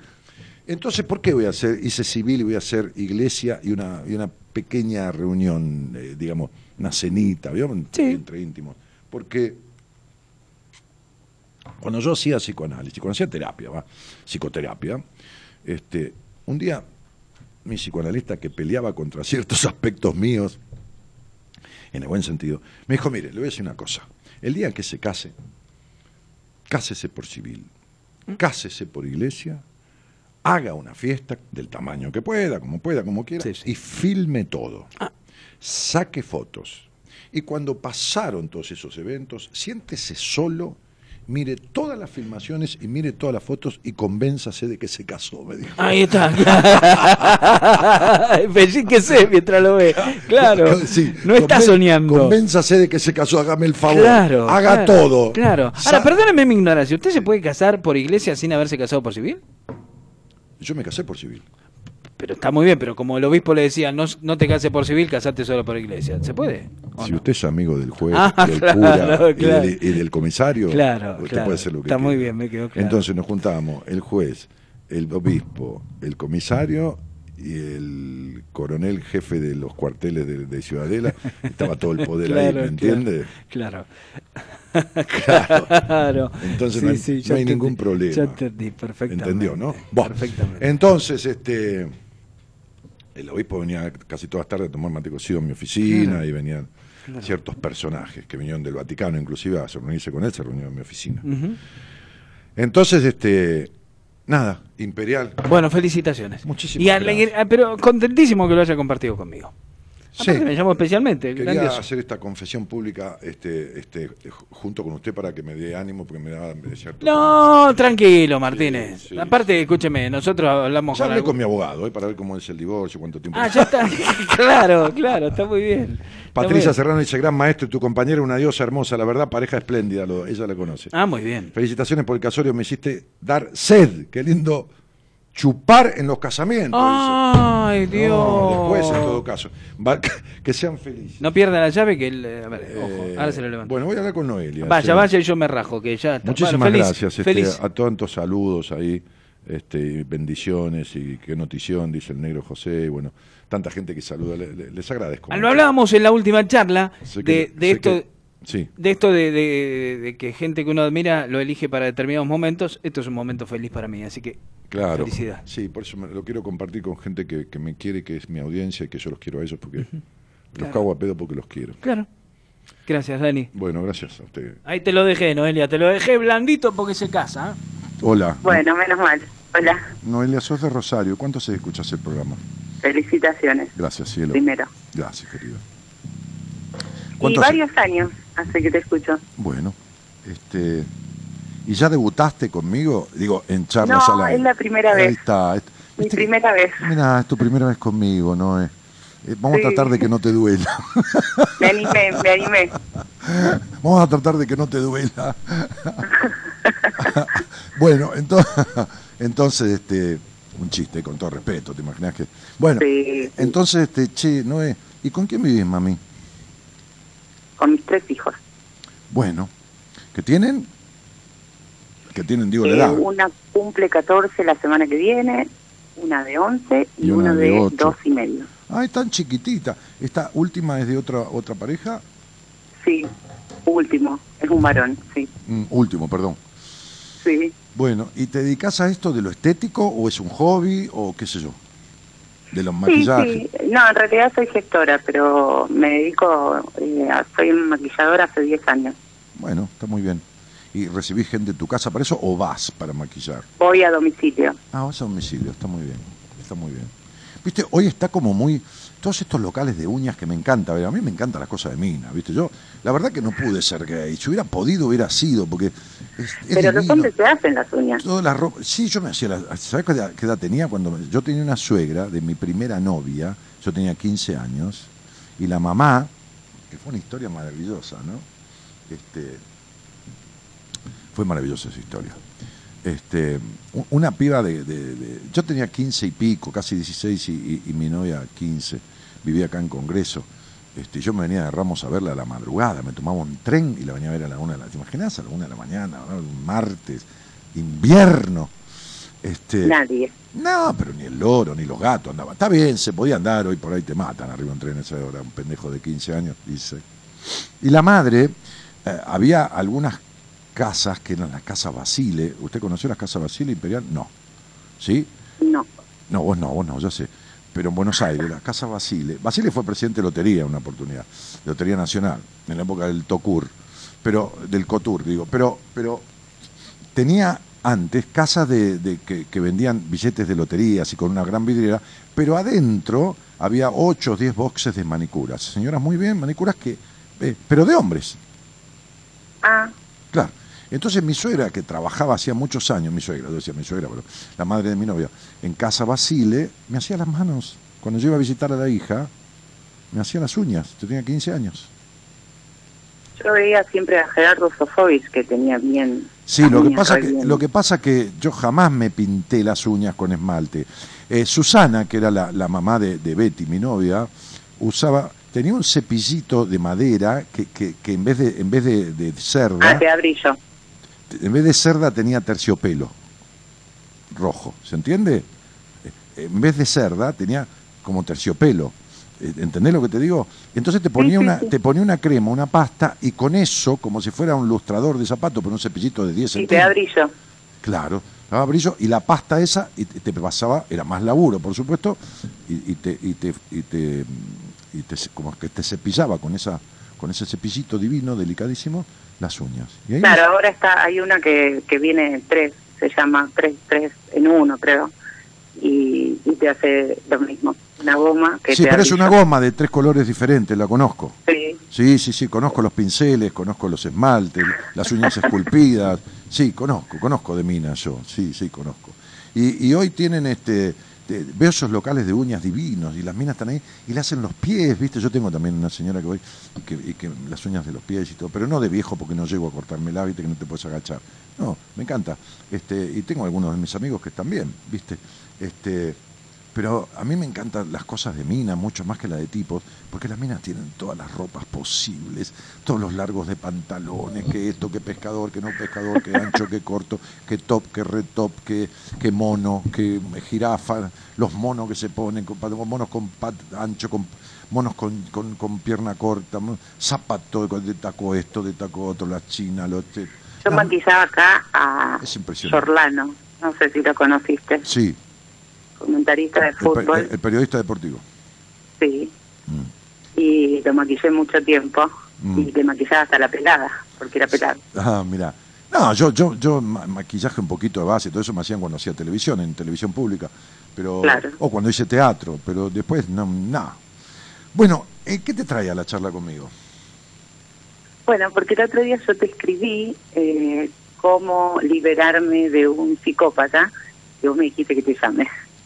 Y sí, porque liberarse de un psicópata significa una tarea muy, mu- muy ardua, no digo en tiempo, pero sí en, en profundidad, este, ya que eh, el- eh, la relación con el psicópata es una relación de- de absoluta dependencia emocional para el sufrimiento. Sí, Eh, la diferencia entre de, eh, con un psicópata es que el psicópata es un perverso porque es un tipo que haciendo daño se siente bien. Es y no decir, siente culpa. No, no siente culpa, no tiene remordimiento porque no tiene empatía, es decir, no empatiza con el, con el sufrimiento del otro. O sea, eh, puede llorar el psicópata, puede arrodillarse, puede pedir perdón, pero es todo mentira. No, no. Todo esto lo hace porque, porque mm, eh, eh, no, no, una vez que encuentra una presa, el psicópata, porque es una presa, no presa de Sí. estar en, ca- en cana, sino, sí, también está en cana la mina, este, este, porque la, la, la, la- la encierra, pero presa de como, como el cazador, como un cazador. Este, vos viste que un tipo cuando, cuando está pescando y tira, ¿no? empieza a recoger eh, el, el hilo, este, la tanza, y pelea con el pez, pelea con el pez para, para que no se le escape, y le afloja y le vuelve a tirar para clavarle el anzuelo, no quiere perder la presa.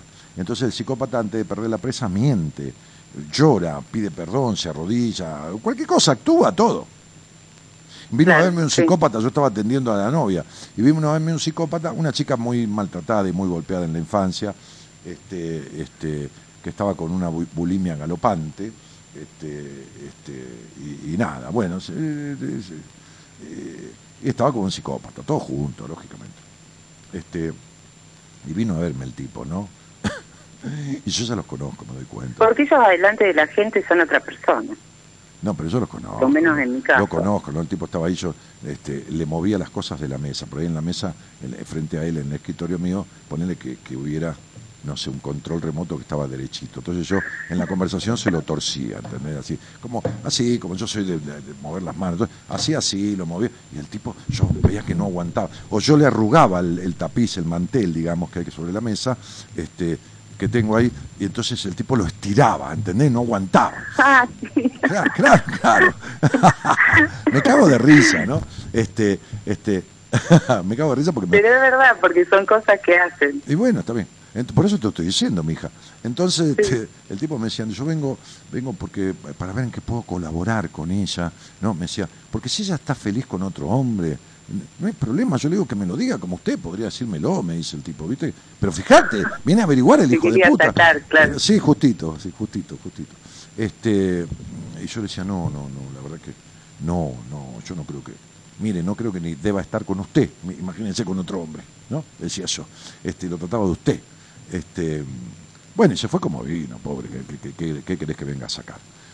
Entonces digo, desarmarse de un psicópata es primero comprender para qué lo tengo, para qué, para qué, o sea, ¿por qué?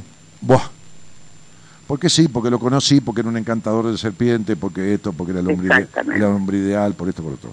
Ahora, cuando dejó de ser eso, porque yo he ido a muchos restaurantes que he dejado de ir, porque cambiaba el cocinero, porque cambiaba lo que yo, la limpieza del lugar, no sé, lo que fuera, este, y, dejó de ir. Ahora, lo que no se explica, sí que se explica, pero es una manera de decir, que uno esté con alguien que produce después un desenmascaramiento, como si se le cayera la máscara, y se queda.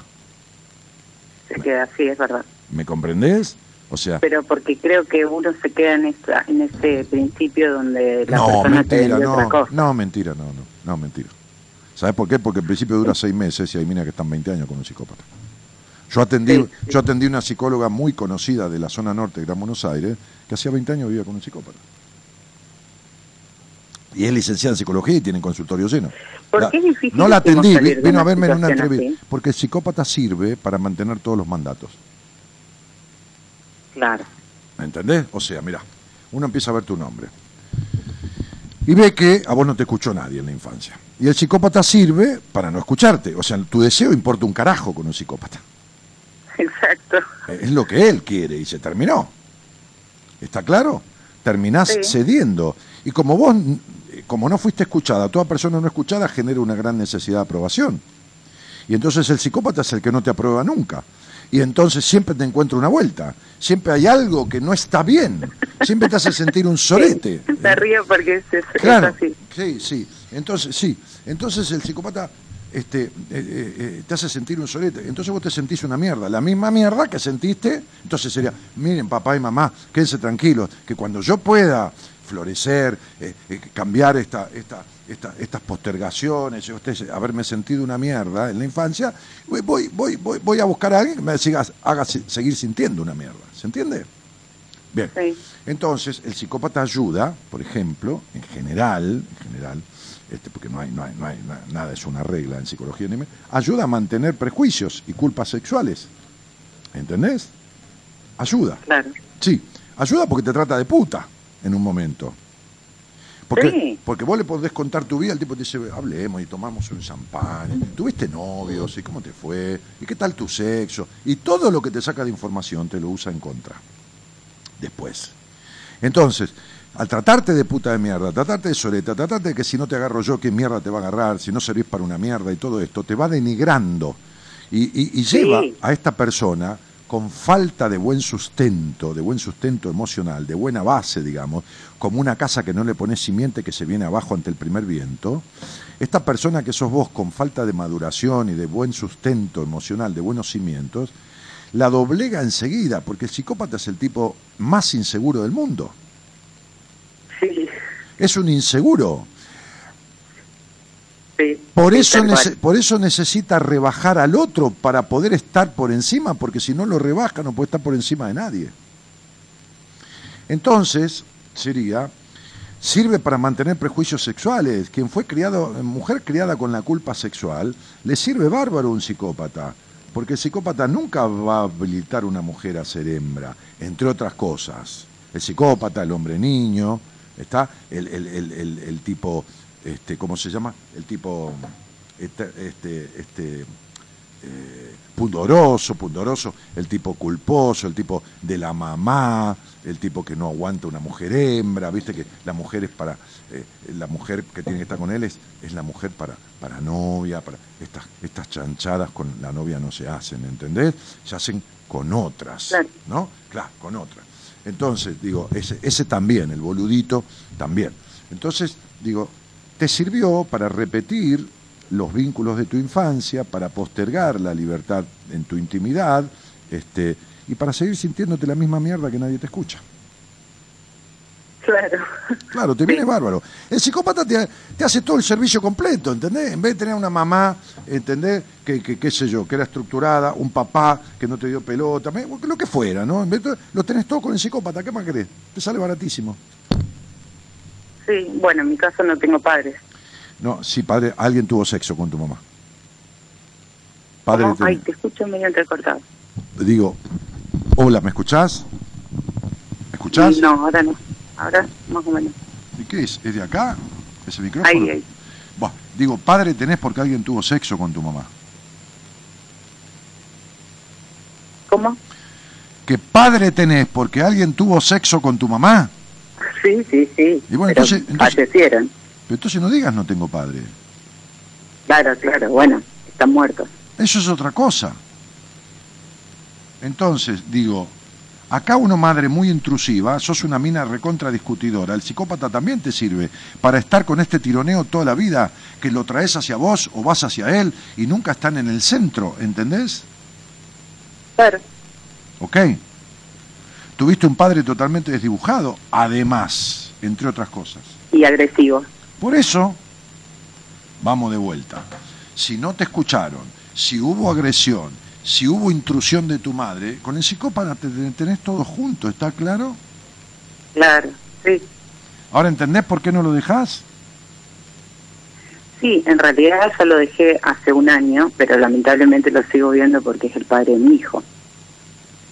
¿Pero qué tiene que ver, que sea, qué tiene que, ver que sea el padre de tu hijo con no poder dejarlo? Vos dijiste que no lo podías dejar. No, sí, sí, o sea, ya no estoy con él. A ver, ¿qué escribiste en el mensaje? Pero yo lo que siento es una eh, atracción y de, como una dependencia todavía, No, dependiente en fuiste, cuanto a lo emocional. dependiente fuiste toda la vida. Lo que pasa que lo que uno no cura empeora.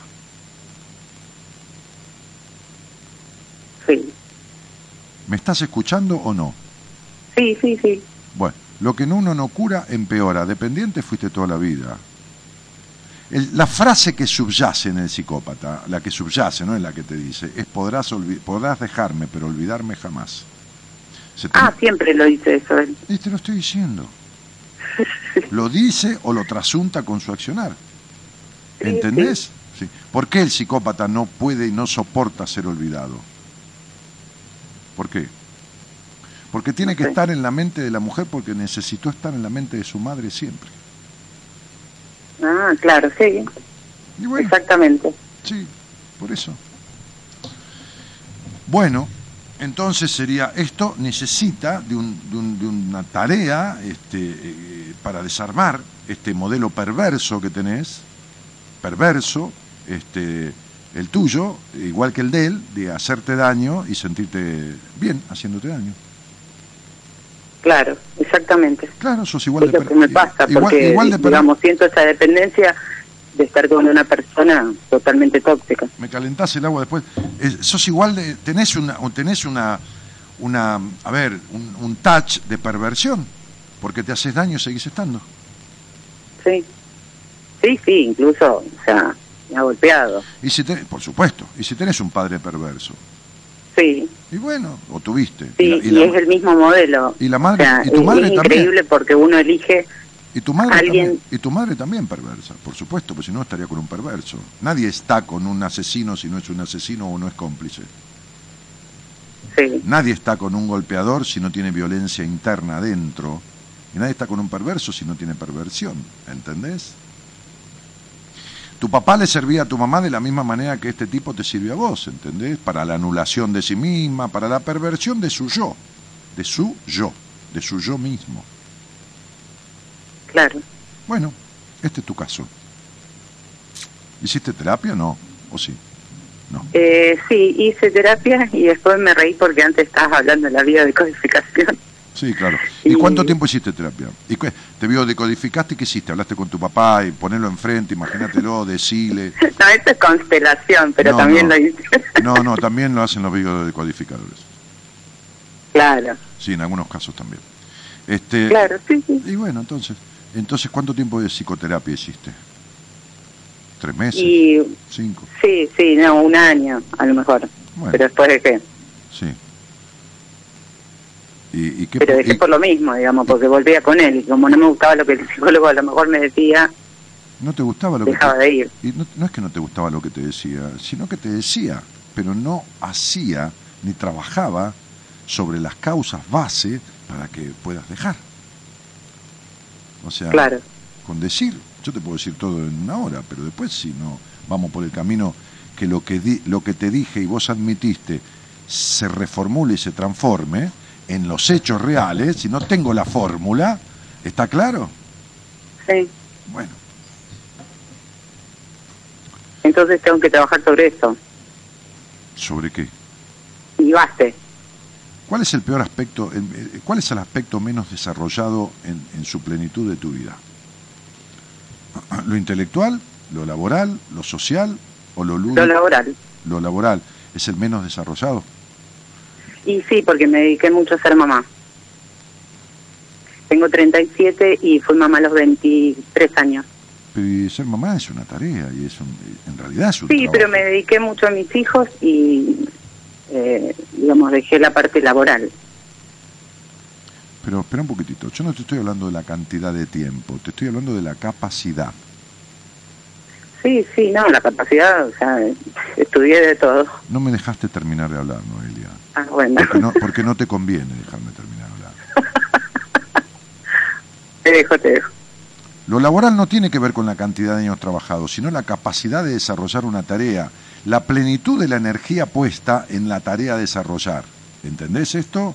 Cuando vos pensás, pones toda tu energía, cuando vos trabajás, pones toda la energía que tenés disponible, o sea, tenés más ganas o menos ganas ese día, como yo cuando vengo a la radio, pero todo lo que tengo disponible lo pongo, ¿de acuerdo? Claro. ¿Se entiende esto o es inglés para vos? Sí, sí, sí, sí, sí. Cuando vos, como digo siempre a algún paciente que me consulta, cuando vos comes una pizza, ¿pones el tenedor en el plato o en la boca con el pedazo de pizza o te quedás con el tenedor a medio camino? Con el No, lo llevo a la... Claro, lo definís. Bien. En lo lúdico de tu vida, en el jugar, en alguna actividad que tenga que ver con encontrarte con otros en cosas divertidas, no cenar con amigas, porque eso es de adulto. Los niños juegan. ¿Qué tarea tenés? ¿O qué actividad tenés? Una por semana, no importa, una hora a la semana. ¿Qué, qué, qué haces? Nada. Y lo- los maquillajes. No, no, pero tú ese no. Te dije jugar con otros. Los chicos no trabajan de maquillajes.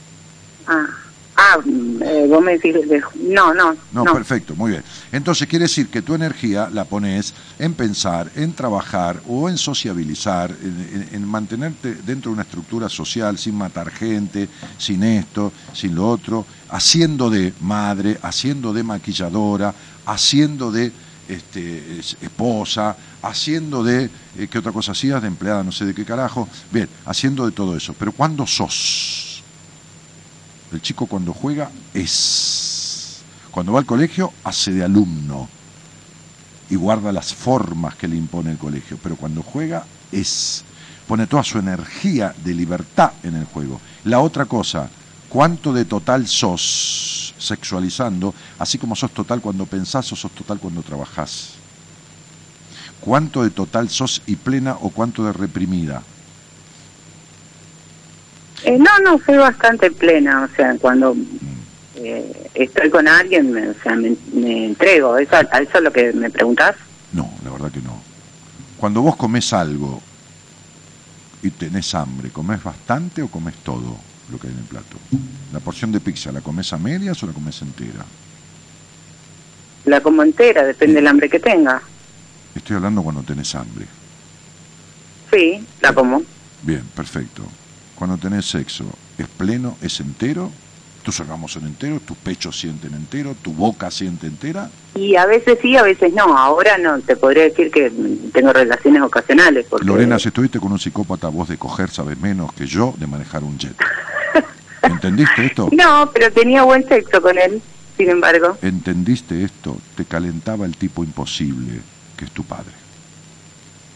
Tenés un Edipo y una histeria que galopan sobre un caballo alado. ¿Está claro?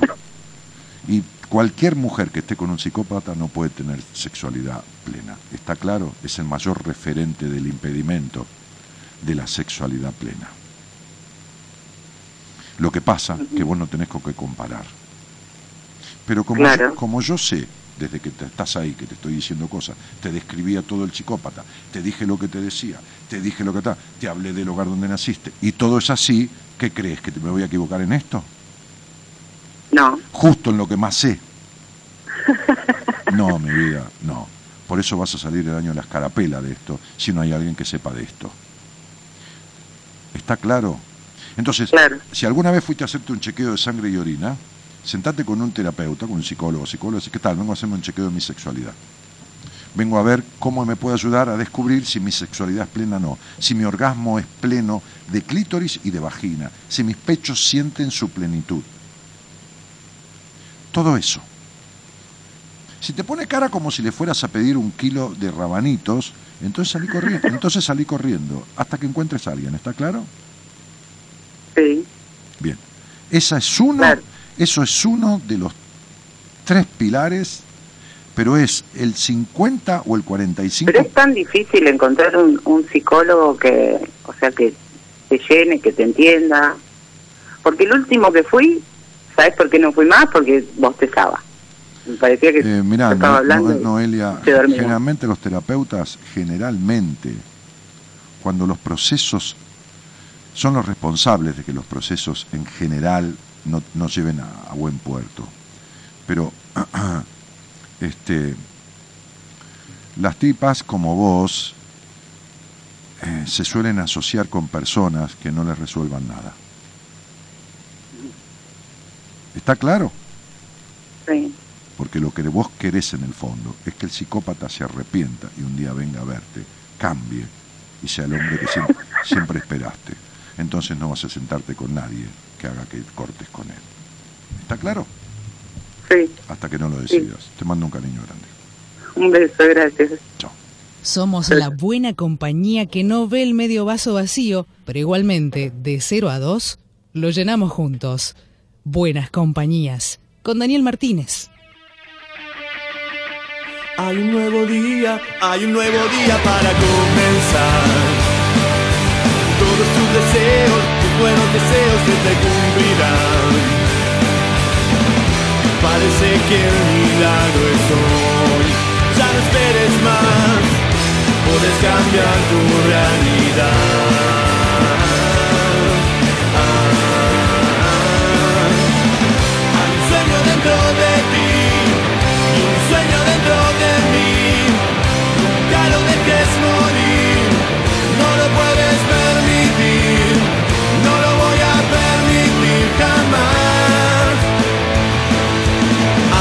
Hagan, lo que hagan, no lo detendrán. Digan lo que digan, sus palabras nunca nos convencerán. Aún buscamos algo más. La vida es más que hacer dinero y nada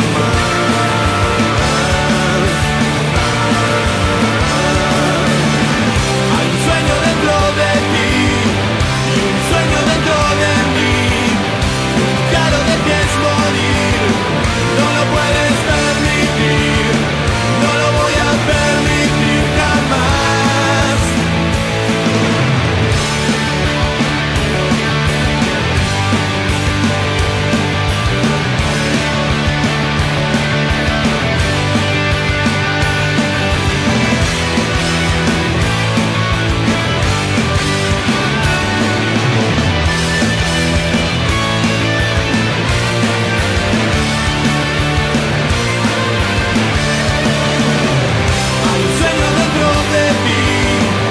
India dice, yo también voy a tener que buscar un psicólogo y decirle de la sexualidad porque la mía no está plena ni ahí. Y sí, claro, hacelo, ¿no?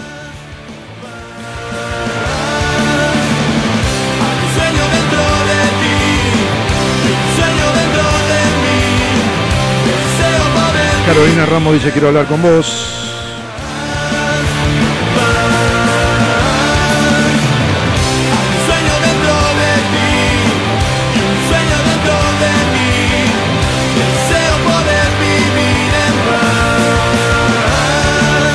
Nair y Maín dice, buenas noches, ¿hasta qué hora transmiten? La radio a las 24 horas, el programa este, hasta las 2 de la mañana, después viene la trasnoche con Juan Imperial. y podés escuchar el programa en el, en el, en el Facebook nuestro eh, dentro de unas horas. Eh, está grabado allí, así que lo podés escuchar entero, este como otros programas anteriores. Dani, recién me conecto, un placer, eh, dice Elsa Roldán. Este, y yo India dice, hola Dani. Y de, de- todas maneras, Dani, es un gusto escucharte y aprendo. Un abrazo, dice Liliana Jerez, no sé por qué dice de todas maneras. Verónica Fernández dice, buenas noches, Dani, gracias por estar. Ah, recién me integro, dice Liliana, por eso era. Ceci Díaz, saluda y felicitaciones, Dani, bendiciones para esta nueva etapa de tu vida. Esta cosa de casado, casado no, casado, a celebrar la vida y disfrutar, dice Marisa. ¿Quién es la afortunada, Dani?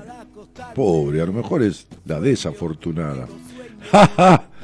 Maestro, mejor para la nueva, esta nueva etapa en tu vida. Me alegra mucho esta noticia. Todo lo mejor para vos.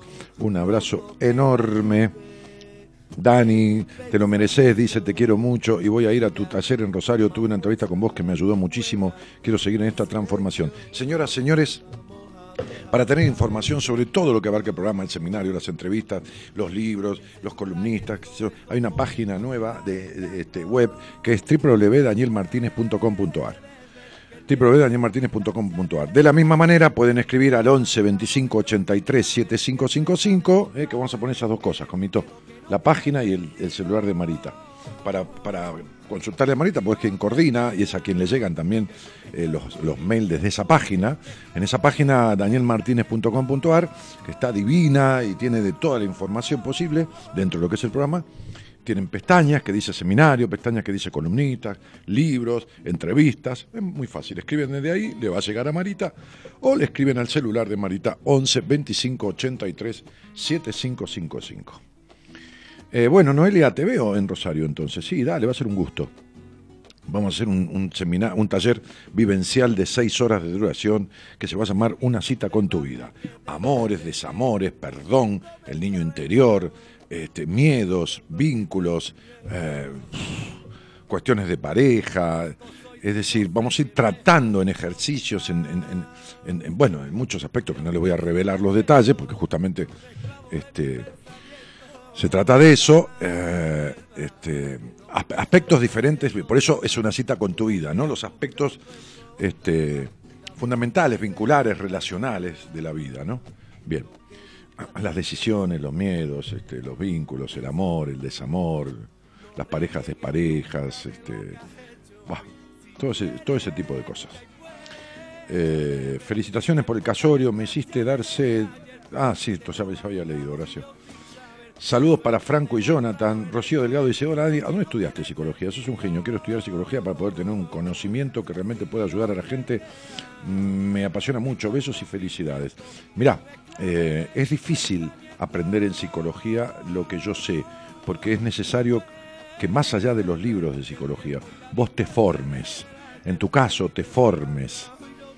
En tu caso dejes de dar vuelta, en tu caso seas leal a vos, en tu caso dejes la necesidad de aprobación, en tu caso desarrolles lo artístico y las potencialidades creativas que es posible que jamás hayas desarrollado.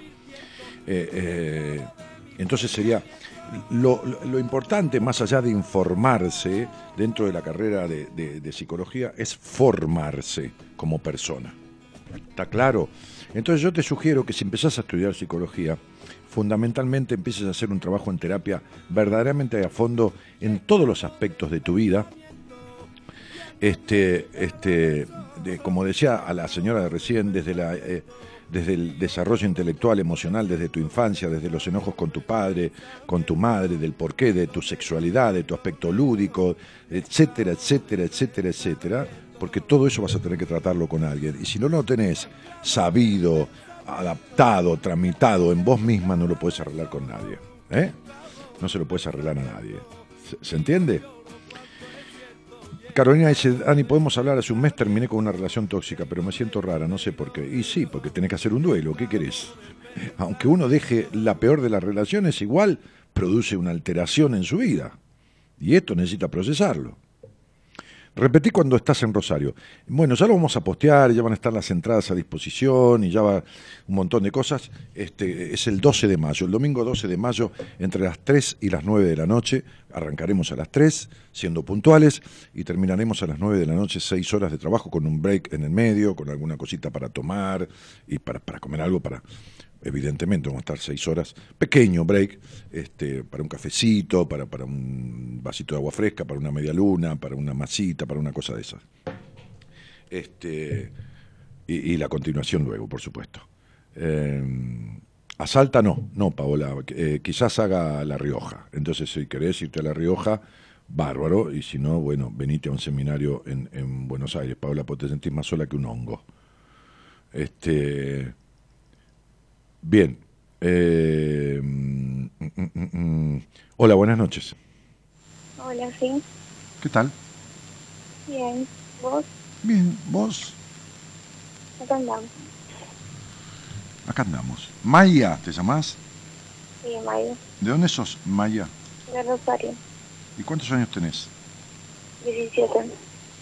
¿Y, y, y cómo empezaste a escuchar este programa?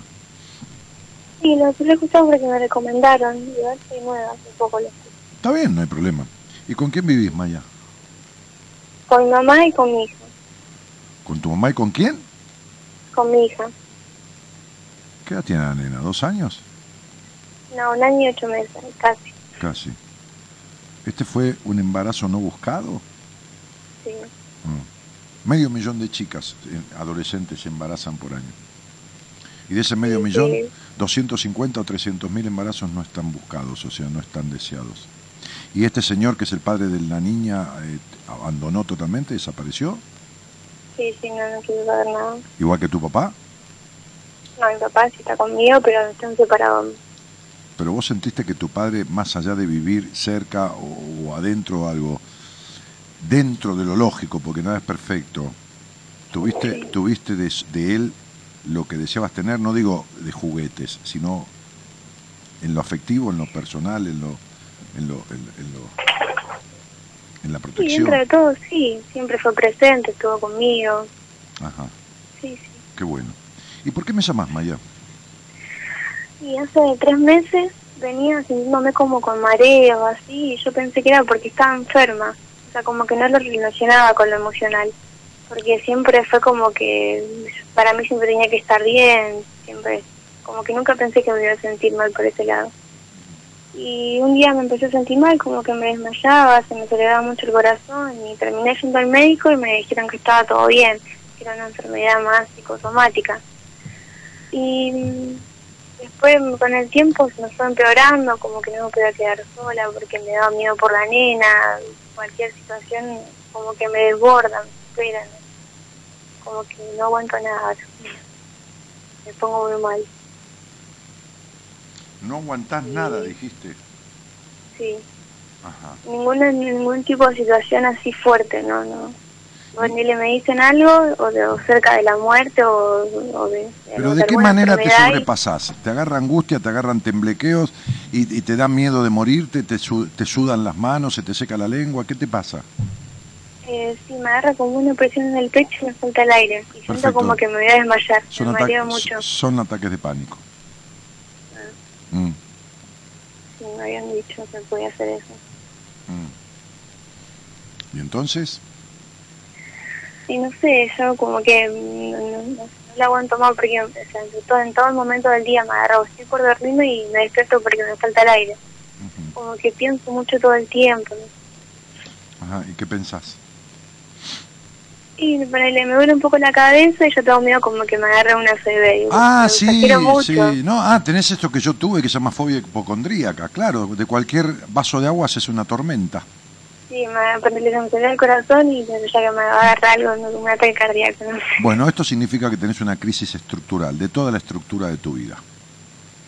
Y entonces es una requisitoria urgente de una transformación de raíz, de aspectos totales de tu vida, de tu necesidad de aprobación, de tu creer que estuvo todo divino y no estuvo un carajo todo divino en tu infancia, de la mina que nunca nadie te escuchó, pero decir que estuvieron todos presentes y que esto y que el otro, si tenés todo mal puesto, ¿entendés? ¿Viste como decir, este, eh, no sé si sabes jugar ajedrez, tampoco yo sé mucho, pero bueno, el rey va en un lugar, la reina en otro, los alfiles en otro, bueno, tenés todas las piezas mal puestas en el tablero. Sí. Claro, pero no porque estés loca, ¿eh? No, no, no, no. Ah, sí, sí. Sí, tenés todos los conceptos bastante equivocados. Sos la clase de mina que se saca la piel con tal de que la quieran, entonces te abandonás, este, eh, te, dejas de lado buscando, buscando cariño, siempre ha sido así. eh, y, y bueno, nada, entonces este, es, jodido vivir de esa manera. Hay mucha estructura en vos, mucha necesidad de controlar. Por, el, por otro lado, hay curiosidades muy fuertes este, sobre un montón de cosas que para las cuales das mil vueltas o estás postergada. O, ¿Cómo, cómo de- describirías? ¿Cuál es el primer nombre de mami, de tu mami? Sabrina. Sabrina. ¿De qué, se- ¿De qué parte del cuerpo se queja tu mamá frecuentemente que le duele? De la espalda. Pero de la espalda alta, ¿no es así? Sí. Sí, me imaginé. Mm. Entonces, bien, tu madre lleva pesos en su historia que nunca soltó y que te fueron transferidos a vos, que también llevas pesos en tu historia que se traducen en tu cuerpo y en dolores, y que en este momento ya, como es muy fuerte lo de la nena, es muy fuerte los 17 años, una maternidad no buscada, una postergación, sentirte atada en la vida cuando querrías, no sé, ir a pelotudear por ahí, haberte convertido en señora cuando no eras ni, ni, ni- adolescente, este, señora quiero decir por, por, por madre, ¿no? Este, y to- todo este tipo de cosas eh, no se puede digerir como comerse un, un- sándwich de jamón, ¿entendés? No, no, no, no es tan fácil procesar todo esto. Entonces, si vos encontraste un tipo que te abandonó, que abandonó a su hija y todo lo demás, es porque tenés que ubicar abandonos de tu vida este, que, que todavía no los tenés registrados. Tenés que barajar y dar de vuelta, revisar cosas que están mal puestas en tu cabeza y que duelen tanto que preferís los ataques de pánico y la fobia antes que eso. Y vos decís, no, Daniel, pero yo no me lo inventé esto. No, sí, sí, sí, sí. Es un recurso que viene del inconsciente de uno a sacudirle la estantería para que haga una transformación y que uno, por más que le duela, prefiere el dolor de eso al dolor de darse cuenta de un montón de cosas.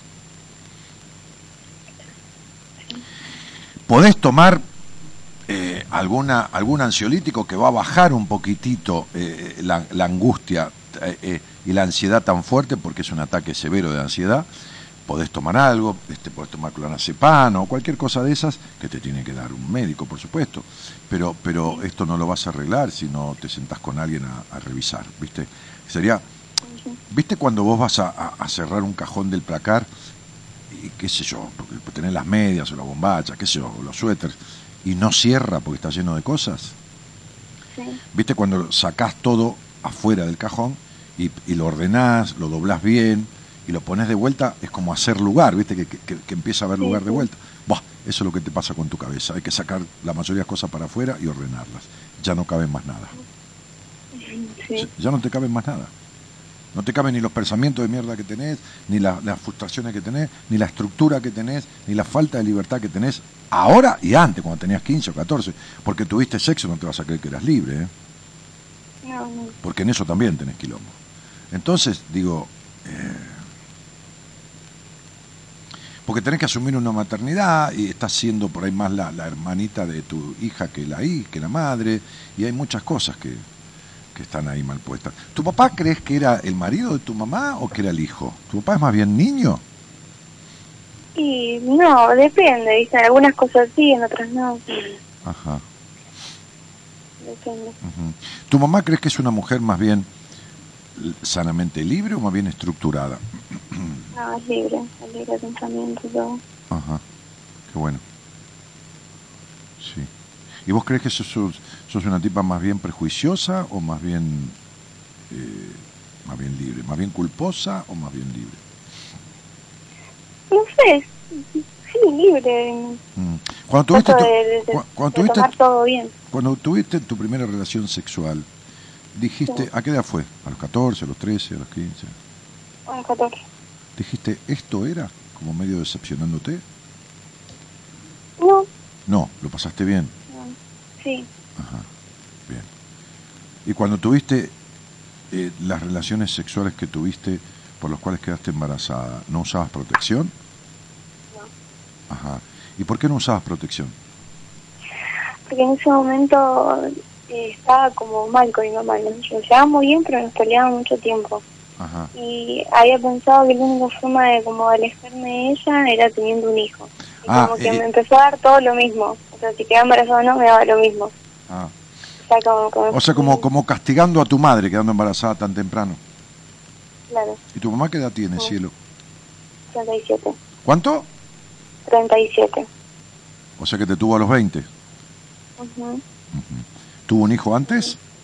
No, soy la única hija. ¿Y tuvo un embarazo antes ella? No, tampoco. Hmm. Este. ah, entonces te daba lo mismo, quedaba embarazada, que no quedaba embarazada, te daba lo mismo. Era como una especie de castigo a tu mamá, digo, ¿no?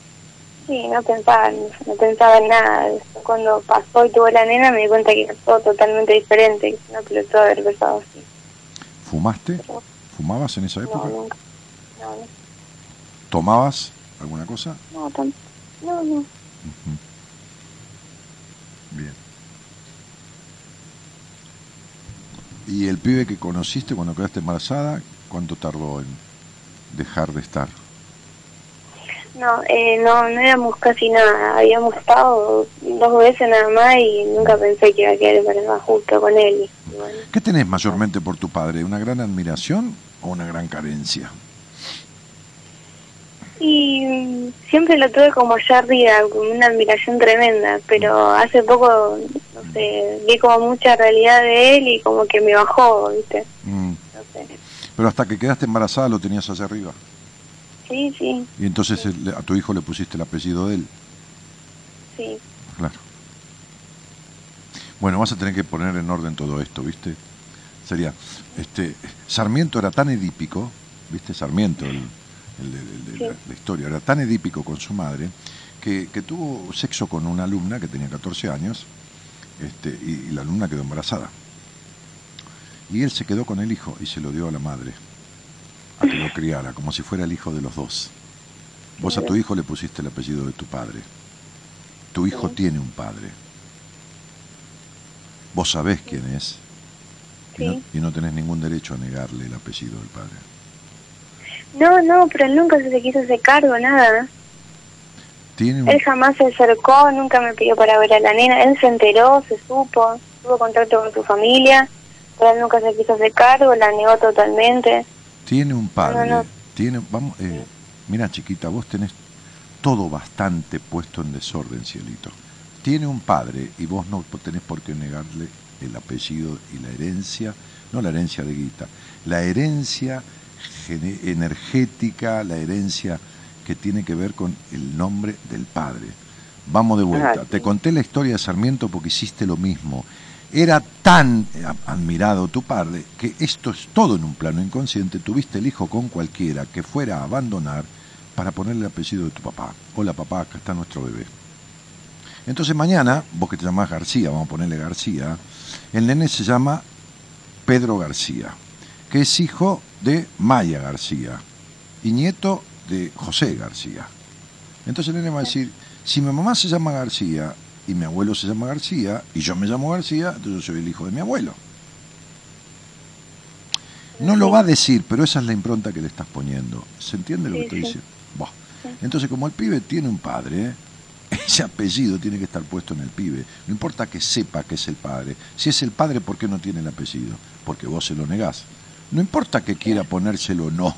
Esto es hacer un juicio por filiación. Si viene a hacerse el ADN, bien. Y si no viene, el juez se lo pone igual, el apellido.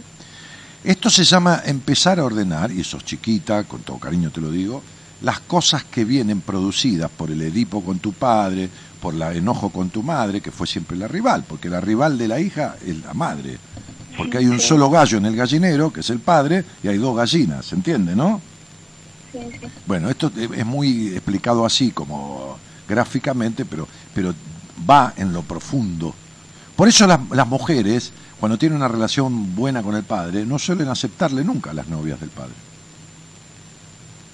¿Me entendés? No, yo, yo no tengo problema con él en ese caso. Sí, ahora no. Él esté bien. Desde que se te cayó, menos todavía. No, es-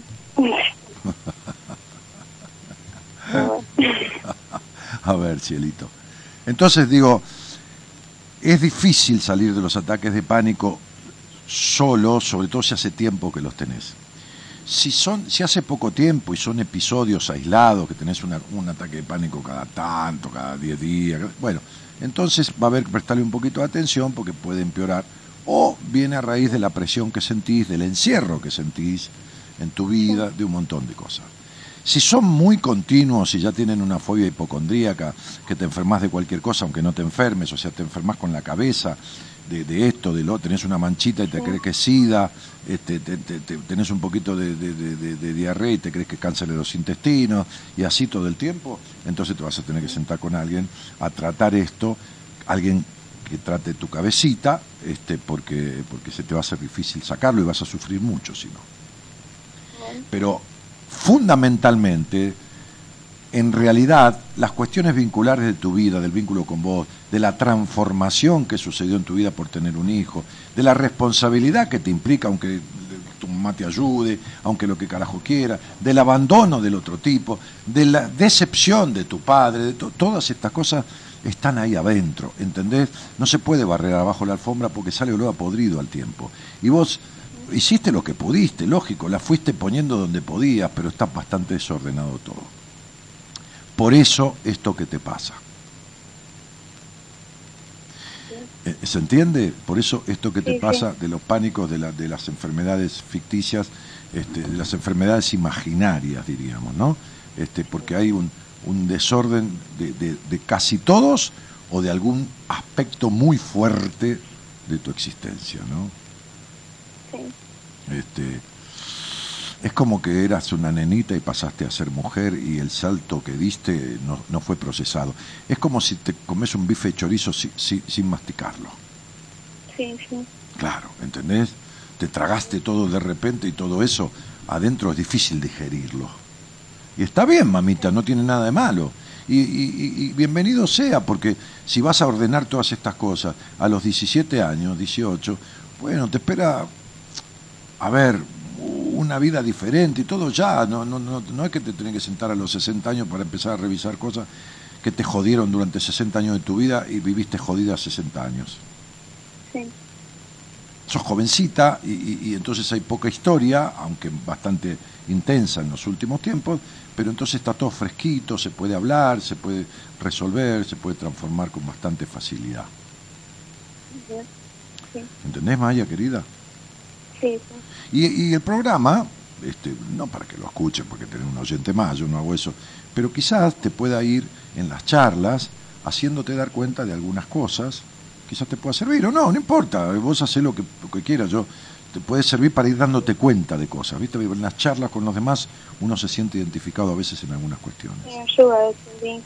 Sí, además, si vos pones música no te alcanza para calmarte a la noche.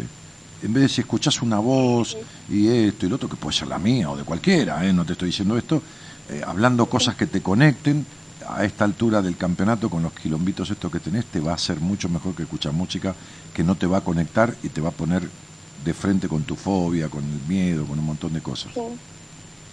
Sí, yo sé por qué lo viví, ¿sabes? Sí. Claro, yo lo viví igualito que vos, princesa. Bueno, te mando un besito, cielito, un cariño grande. Dale, yo, yo ando por acá. gracias. Ando por acá, cualquier cosa, dale, un beso. Bueno, dale un beso, gracias. Chao, mami. Bueno. Sí, una chiquita, pero bueno, qué sé yo, viste, tenés que ordenar, porque cuando te viene el desorden, te viene a la edad que sea, viste, hay chiquitos de 10, 11 años que tienen cada quilombo, viste, que cada afectaciones y cada cuestión y cada sufrimiento y... ¿Y qué vas a hacer? Viste que los chicos vienen, uy, qué rápido, los chicos son más inteligentes, son más vivos, despiertan, ¿no? pero tampoco viven la infancia, ¿entendés? es un aceleramiento tal que les pasan cosas que le pasan antes a los tipos de 25 años, ¿viste? De 30, y le pasan a los 14, a los 11, a los 9, a los 8. Es terrible esto, ¿viste? ¿Qué va a ser? Por un lado está bueno, por el otro lado mi hija le quiere sacar el apellido del padre a su hijito porque ni siquiera le pregunta cómo está. Yo digo que no lo haga, explicarle por favor por qué no. Por lo que dije, porque no le puede negar al padre, porque es el niño es hijo de ese padre también. No importa le dé lo que le dé o que no le dé. Ese es un problema del chico que después lo verá con su padre. Este, eh, eh, no, no, no. La vida, la- la- los niños no vienen a vivir la vida que los padres quieren, vienen a vivir su propia vida. Si, si ella se acostó con ese tipo y quedó embarazada, que no, no estoy diciendo que tenga ninguna culpa por eso, este, entonces tiene que aguantarse las consecuencias. Tiene un hijo que también es hijo de ese señor. ¿Ok? No es quien para sacarle el nombre. Ahora. Sí, el tipo es un enfermo mental que abusa sexualmente de su hijo o lo que fuera, que habría que ponerlo en un- eh, contra un paredón y pe- pegarle un tiro con una sola bala para no gastar mucho. Entonces sí, un- uno puede pedirle al juez que esto, que lo otro, que por ahí, entonces por ahí se lo concede, porque porta el apellido vergonzante, lo que fuera. Pero definitivamente no. Yo presentí cuando vi que estabas menos tiempo en la radio que era porque ya no estabas solito. No, hace 10 años que estoy en, relación con esta mujer. Hace 10 años que yo salgo con esta mujer. Entre idas y vueltas. O sea, con mi esposa. ¿Qué término? ¿Qué término que metió Martínez? Esto- Realmente. Me, me estoy sintiendo mal. me hiperventilé. Este, no, negra, hace 10 años que entre idas y vueltas, viste que siempre uno uno tiene una peleita, una discusión, una, un distanciamiento, o lo que fue, pero son 10 años ya. No, no, nada que ver. Yo estoy hace menos tiempo en la radio porque, porque, porque sí, porque eh, trabajo mucho fuera de la radio, porque ya no tengo el- la edad que tenía, porque también hace 25 años que hago esto, ¿viste? Y ya estar todos los días colgado un micrófono, porque además tengo un equipo y porque le doy lugar a la gente del equipo y nos compartimos el programa entre todos. Entonces eh, hay muchos por qué que no tienen nada que ver con la relación de pareja. Eh, Casi 26, Martínez. Sí. ¿Quién es este Juan Izuka? No, esta. Parece este, pero es esta. Sí, Sí. No se ríe usted. pero... pero Es verdad. Sacala de ahí, porque esta señora me está diciendo que yo eh, hago Sí, sí. psicoanálisis, que como que defino las cosas, me cree que sé todo, y ella se cree que sabe todo sobre mí en una... Ya lo vi, por eso sí. sí claro, sacala de ahí. de- ya, pues, Para que no sufra, aparte. Sí, porque está sufriendo, vieja Claro. boluda, ¿para No, qué carajo? no, vieja sí, pero boluda Es una también. vieja boluda, porque a esta edad ya tendría que saber, vieja retrógrada, estructurada y prejuiciosa, porque es una estructurada, tiene dos cuatro en la esencia, por lo tanto, olvidate, es una vieja insatisfecha con todo. Vieja al pedo porque no vivió una mierda, vieja mal cogida. Ah, está sí, bien. sí, es mal cogida, también te lo digo así.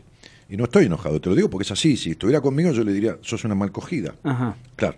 Este, eh, mal, mal cogida en, en español, mal agarrada. Sí. Porque no fue bien agarrada por nadie, porque Ah. nunca tuvo un vínculo sano. Claro. No, no decía mal sexuada yo. Ah, ah, ah, ah. A veces lo digo en español. Ah, muy bien. este, En, en- en- en castizo puro. Eh, entonces es una vieja, eh, ¿cómo se llama? Insatisfecha. Y aparte hincha pelota, porque si no te gusta lo que está diciendo, apaga el programa y andate de acá. ¿Para qué escribir semejante pelotudez, no? O sea, hay gente que tiene ganas de romper las pelotas. Sí. Yo siempre digo lo mismo, ¿no? Si no estás de acuerdo, correte. Si la que- red que hay- personas mayores, viejas, que son divinas, ¿no? Y esta es- Divina. y esta es una vieja de mierda. Sí, Claro. sí, es rompepelota. Pero no, ¿por qué? Porque siente tanto dolor y tanto vacío en su existencia. Porque, pero aparte... Me dice, ¿te crees que haces, pretendés hacer psicoanálisis solo una charla? Vas a encontrar el año de la cajeta alguien que sepa lo que sé yo, vieja boluda.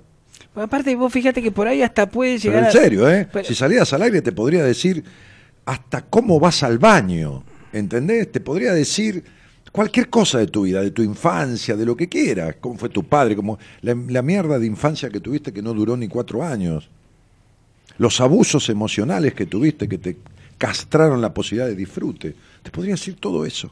Fíjate con tu nombre solo, aunque sea un apodo, con eso solo percibo todo esto.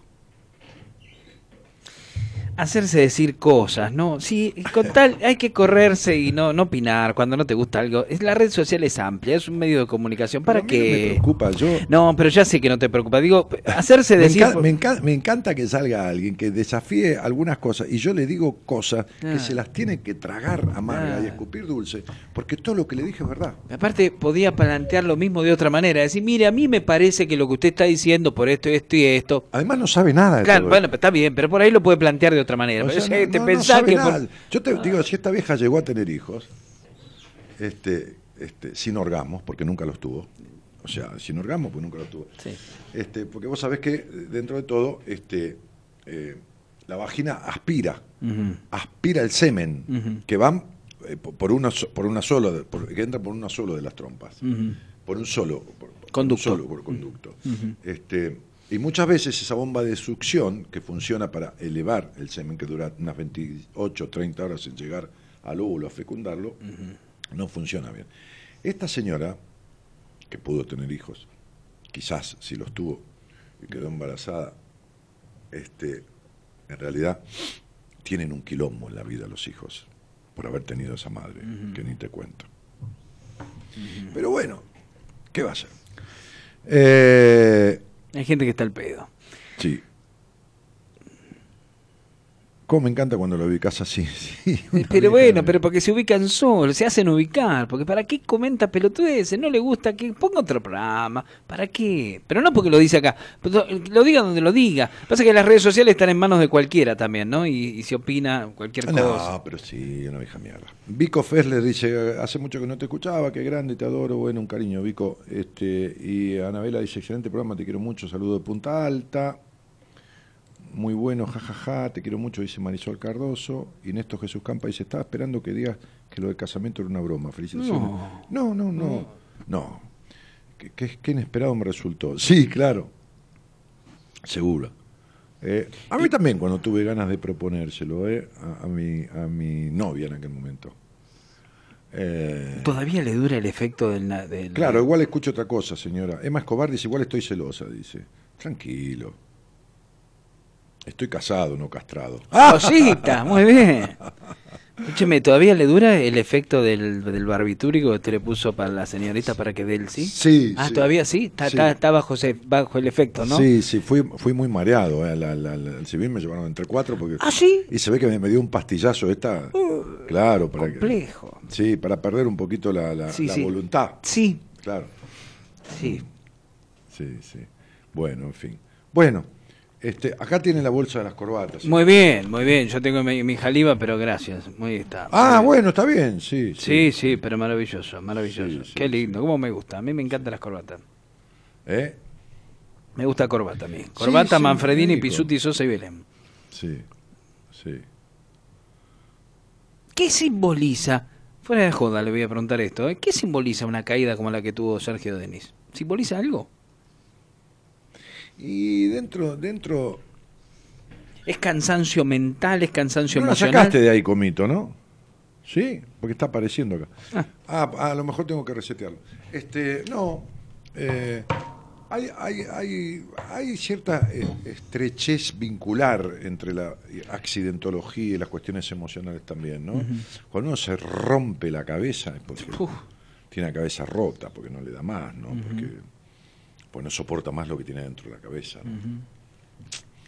Este y Sergio hace rato que viene con Venía baqueteado, sí. ¿Eh? Venía baqueteado. Sí, pero yo no sé si ha hecho algo para corregir eso. Pero había resurgido, ¿no? Por lo menos económicamente, había recuperado, volvía... ¿Sabe qué pasa? Que Sí, sí, sí, sí. gente con muchísimo dinero que tiene la cabeza hecha mierda, ¿vio? Y La plata no arregla nada. No, no, eso está claro. No arregla nada de verdad de todo esto. ¿eh? No, no arregla nada. Entonces yo no sé, yo no puedo opinar porque yo no lo conozco a Sergio. Lo que digo es que se rompió la cabeza, que Sí. está inconsciente. Clavícula, sí. sí. y que hay muchas cosas que este tipo, evidentemente, se ve que ha seguido adelante sin detenerse. Evidentemente, digo, ¿no? De algo hay que morirse también, pero es un accidente. Ahora fíjate lo importante que siempre marcas vos y se lo marcas a todos, lo decís al aire una y mil veces, ¿no? Programa a programa. No hacer las cosas cuando uno ya no tiene ganas. Y lo manifestaba horas antes de- del, del, del recital. Decía que no tenía ganas de subir al escenario, que tenía ganas de estar durmiendo y pisa en falso y se cae al carajo, ¿no? Y se rompe la cabeza. Fíjate que cuando, cuando eh, me pasó esa anécdota tan loca de Cheyenne, que, que, que suspendió un recital Mm. en la cancha de Boca, no sé en qué cancha fue, porque sintió una marcada sensación de impotencia en la voz y salió y dijo no voy a cantar más. Pidió disculpas y todo lo demás. Eh, eh, la- la- la- las fans le habían mandado muchos regalos y yo tenía un oyente que le mandó un libro mío de regalo. Y el tipo leyó mi libro y, y declaró en revista Gente que cuando leyó mi libro de decisiones se dio cuenta de por qué y desde qué lugar tomó la decisión que tomó. Que después me llamaron, este, de, de- me acuerdo, eh, en un, ah, de un programa de Mavi Way que hacía en Canal 9, Mavi, con otro chico, otro muchacho que no me acuerdo cómo se llama, este, que me quedé como una hora en el programa. Me llamaron al programa por eso, por esa declaración de Chayán. Este, bueno, eh, si uno pasa de largo las cosas, si no registra por qué les pasa, por qué le pasa, por qué esto, por qué lo otro, para qué, y no corrige, que acá y que allá, es medio jodido, qué sé yo. Y seguir adelante así como así, Sí. que todo se guarda... eh, Saltear una decisión, ¿no? Porque él decía, no tengo ganas de subir a cantar, tengo ganas de estar durmiendo y en vez de decir, bueno, suspendo el recital, lo pospongo, devolveré las entradas, lo hizo y se ve que lo estaba bien. y pagó un alto precio. Se estaba ¿no? sintiendo mal, pero Sí. esto no es de ese momento. Esto No, no, de no, antes, no, o es- era una explosión, o ya no podía cargar más con lo que cargaba, ¿no? Qué sé yo. Tipo de 70 y cuánto. Se- 69, cumple 70 el sábado. Ah, 69. Sí. La verdad que no sé, vio, qué sé yo. Yo cuando hablo con alguien, cuando alguien me dice, a la, a la señora esa que me decía, le, le puedo decir todo lo que le dije, y es así. Este, eh, pero mm, eh, además, fíjese que la señora escuchó una conversación mía con una señora, con una chica, con Noelia, que salió al aire. No es que yo dije que tenía un marido psicópata, que era un psicópata. La vieja esa es bastante psicópata porque es negadora. Psicopatona, digo, ¿no? Pero, y controladora. Pero la piba salió al aire diciéndome todo y yo le dije exactamente cómo era el tipo, el marido. que cuando Sí. se- exactamente, de cabo a rabo, hasta frases que le decía y todo lo demás, ¿no? Y, y la montó en cólera ella, la señora. Qué loco, ¿no? Porque, Parece que se sintió tocada. claro, no, por supuesto. Se sintió identificada. Es muy psicopatona, es muy obsesiva, es muy, es muy así. Se le ve en su... eh. Bueno, no sé, uno siente las cosas de las personas y por eso. Este, bueno, che, em, eh, Tiene, me- me escúcheme, ya encargó los canapés ¿canapés para qué? para el, el agape, para cuando se case Martínez. No, este, a la salida de la iglesia, bueno, por una mesa larga, Ah, con caballete. sanguchito de miga con caballete Ah, cortado al medio. y vamos- Los chips, va a haber chips, va a haber y ese... vamos a comer con, con sidra, sanguchitos con Oh, la, ¿cómo es? El- La farruca, que se ve que es muy Y buena. después tenemos varias pastas floras, Ah, muy bien. sí, este, Vio que eso estaban los, los y, sanguchitos. y para la, la torta, digamos, de casamiento con el anillo todo, un lemon pie. Ahí está. Y tenemos adentro metido la... Y si la- no conseguimos un, un canje con confitería El Cañón de ahí de Pedro Gonllena y No, listo, escúcheme. Tenemos un lemon pie que me hace la esposa de un amigo, Ah, le metemos bien. un anillo adentro, le metemos... No, pues se va a romper los dientes el que agarre No, no, pero lo, lo ponemos con una cintita porque quise que- tirar la cinta. sé. Sí, sí, ya está. Ah. ¿Y ella va a tirar el ramo en ramos? O sea, es, es Sí, va a bastante... tirar el ramo en ramos. Es muy simbólico Sí, todo esto. sí, sí. Martínez, sí. Sí, sí, sí. Y bueno, que lo tire, mire. Sí, son 10 años, ¿qué va a sí? Martínez ya está todo curado de espanto a esta altura. Sí, no me asombra nada. Tiene permiso para todo, mire. Lo bien que hace Martínez, Sí, sí. Y viceversa. Sí, claro, por supuesto, sí, sí. Yo Está cambio muy- permiso por permiso. Está muy bien, está muy bien. Sí, es un canje. Está muy bien. Claro. Es- más se viene el troque de vuelta en cualquier momento. los medios y tiene que hacer canje. Claro, por supuesto. Así que bueno. Sí, Martínez. Bueno, ¿qué va a hacer? Este, está bueno, hay que hacer de todo en la vida. Hay que hacer. Por Pasar- supuesto. de todo en el sentido de todo lo que uno se le ocurre y, y- Sí. y desea hacer. Y pasar Sí. por casarse también es una experiencia. Está bueno. Es su primer casorio. Se- Sí, yo nunca me casé. Nunca se había ni casado. por civil ni por iglesia, ni jamás me casé. Había tenido convivencia, pero no. Cortitas, Sí, muy cortitas. sí. ¿De cuánto tiempo, cortita? Y la usted? más grande, la más larga creo que de un año y medio. Ah, no, usted duró menos que yo. Casi Yo nada, no, no, no tuve casi convivencias tampoco. Yo tuve- Sí, sí, tuve, pero no. Tres años y tres años y medio, las dos no, convivencias muy que tuve. cortitas, no, no, no. Y, y dos o tres, no. Estuve toda mi vida de... de- de- de- No, no diga eso, no, Martínez. de porque- novio, sí. de- Usted fue el, el Ah, novio- novio no, amorcitos. Usted fue un eterno novio, claro. El novio de América. Sí, Rosemary dice, ¿cómo te casás? Sí, Y sí, estamos, claro. claro. Este, La eh, chica del bebé. Claro, sí, de novia sí, de, amorcitos. Así. Usted amor, amorciteaba por ahí. Amorciteaba usted. Sí, sí, sí. Así que bueno, ¿qué voy a hacer? Y ya está, Martínez, lo bien que hizo, mire. Sí. Bueno, me voy. ¿Sí? Lindo- me lindo engancho. saque- lindo Hay saque. una señora mal agarrada. Dice, sí. Sí, mal- claro. Sí, mal cogida, mal Sí. agarrada. Sí, yo dije que cogía por el... Porque Por- mis claro. abuelas- mi abuela era española y me decía, "Ni- oye, niño, cógeme eso. Y me quedó. Y Me por quedó. eso le, y le sigue le sigue haciendo caso al abuelo usted. ¿Eh? Sí. Usted le hace caso a su abuela hasta el día de hoy. Claro, Sí. sí, le Claro.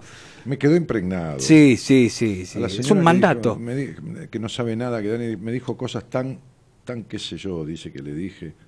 Este, ah, tan ciertas con solo ver tres dibujos que le mandé cuando todavía estoy esperando que los psicólogos al cual los entregué hace dos meses no hicieron informe de lo mismo. Ah, me mandó tres dibujos que hizo la niña y, y que le hicieron hacer el perito y yo me lo mandó por Facebook y yo le di la interpretación de los dibujos y le di información que todavía no le dieron en dos ¿Hace meses. también eso usted? Sí. ¿Eh? ¿Hace también eso usted?